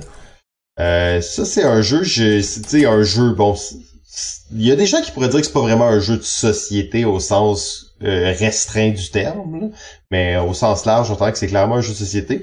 Écoute, euh, jeu dans lequel... Je t'arrête tout de suite, si Side c'est un jeu de société, Black Story c'est clairement un jeu de société. bon, on va être d'accord là-dessus. Euh, Black Story, donc jeu, c'est juste des cartes dans lesquelles s'écrit une histoire... Euh, une histoire de quelqu'un qui est mort. En fait, là, après, il y a eu des, des rethèmes, là, où c'était comme un criminel ou rien. Mais dans le fond, en gros, il y a quelqu'un qui est mort. Et ça dit juste comme où on a trouvé le corps puis tout ça.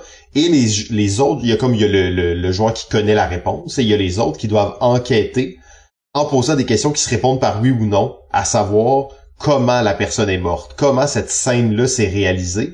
Et c'est toujours des trucs abracadabrants. C'était un clown qui était dans un dans, dans un dans un euh, dans, dans une montgolfière, puis il s'est déshabillé au fur et à mesure pour perdre de l'altitude parce que là il était trop lourd, il était trop léger, il a tombé, il est tombé dans un pommier, il a attrapé une pomme, bref, des histoires toujours très abracadabrantes, mais ce qui est le plus fascinant de ce jeu, c'est à quel point les gens ça arrive pas, tu sais, des fois ça arrive pas, mais la grande majorité du temps, les gens finissent par le trouver.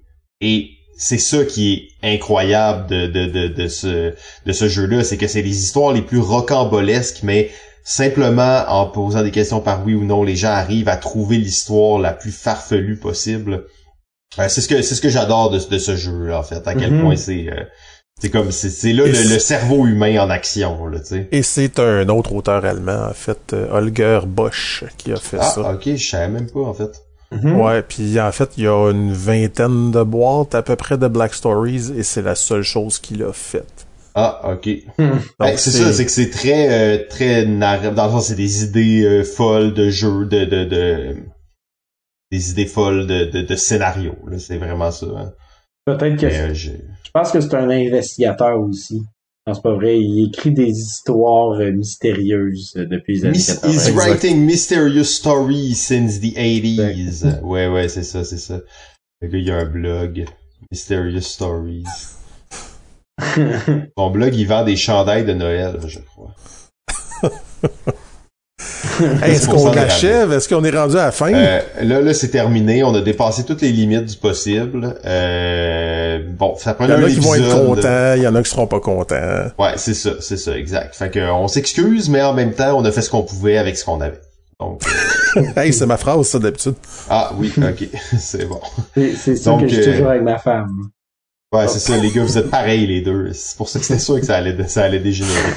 Euh, mais merci quand même beaucoup, messieurs. Je pense que 2004, même si c'est pas une année à laquelle on aurait aimé vivre et on y a tous vécu à des moments obscurs de notre vie, euh, donc euh, c'était quand même vraiment agréable de refaire ça dans le temps et surtout d'éviter un peu les jeux les plus classiques, les plus connus. Je pense qu'on a pu aller en profondeur sur certaines choses.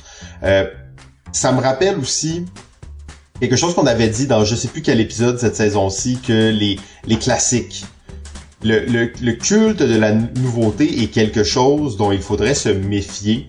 Et ça, c'est pas moi qui le dis, c'est le philosophe Thomas de Conic qui met en garde les gens contre les, euh, l'actualité et la nouveauté culturelle en disant que ce n'est pas pour rien que les classiques existent et que quelque chose qu'on consomme sans réfléchir à cause que c'est nouveau, euh, ça n'a pas nécessairement de valeur et ça va pas nécessairement vous nourrir à long terme. Alors que là, bon, 2004 c'est quand même relativement jeune, mais dans le monde du jeu c'est relativement vieux. Donc si on est capable d'extraire les 25 meilleurs jeux de 2004 dites-vous qu'il y a bien plus de chances que vous ayez du plaisir avec ces 25 jeux-là qu'avec n'importe quel jeu qui sort maintenant, parce qu'on sait pas ils vont être où ces jeux-là dans 25 ans. Tout à fait.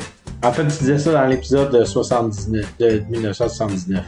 Ah, c'est ça, ok, ouais. En 79, c'est encore plus vrai, là, mais bon, des jeux en 79 qui sont encore bons, il y en avait peut-être trois, là, fait que... C'est ça. Don't Dark euh... Over. Non, c'est vrai. que... ok, je pense que c'était 86, finalement, non? Dis Macaire. Ah, ok.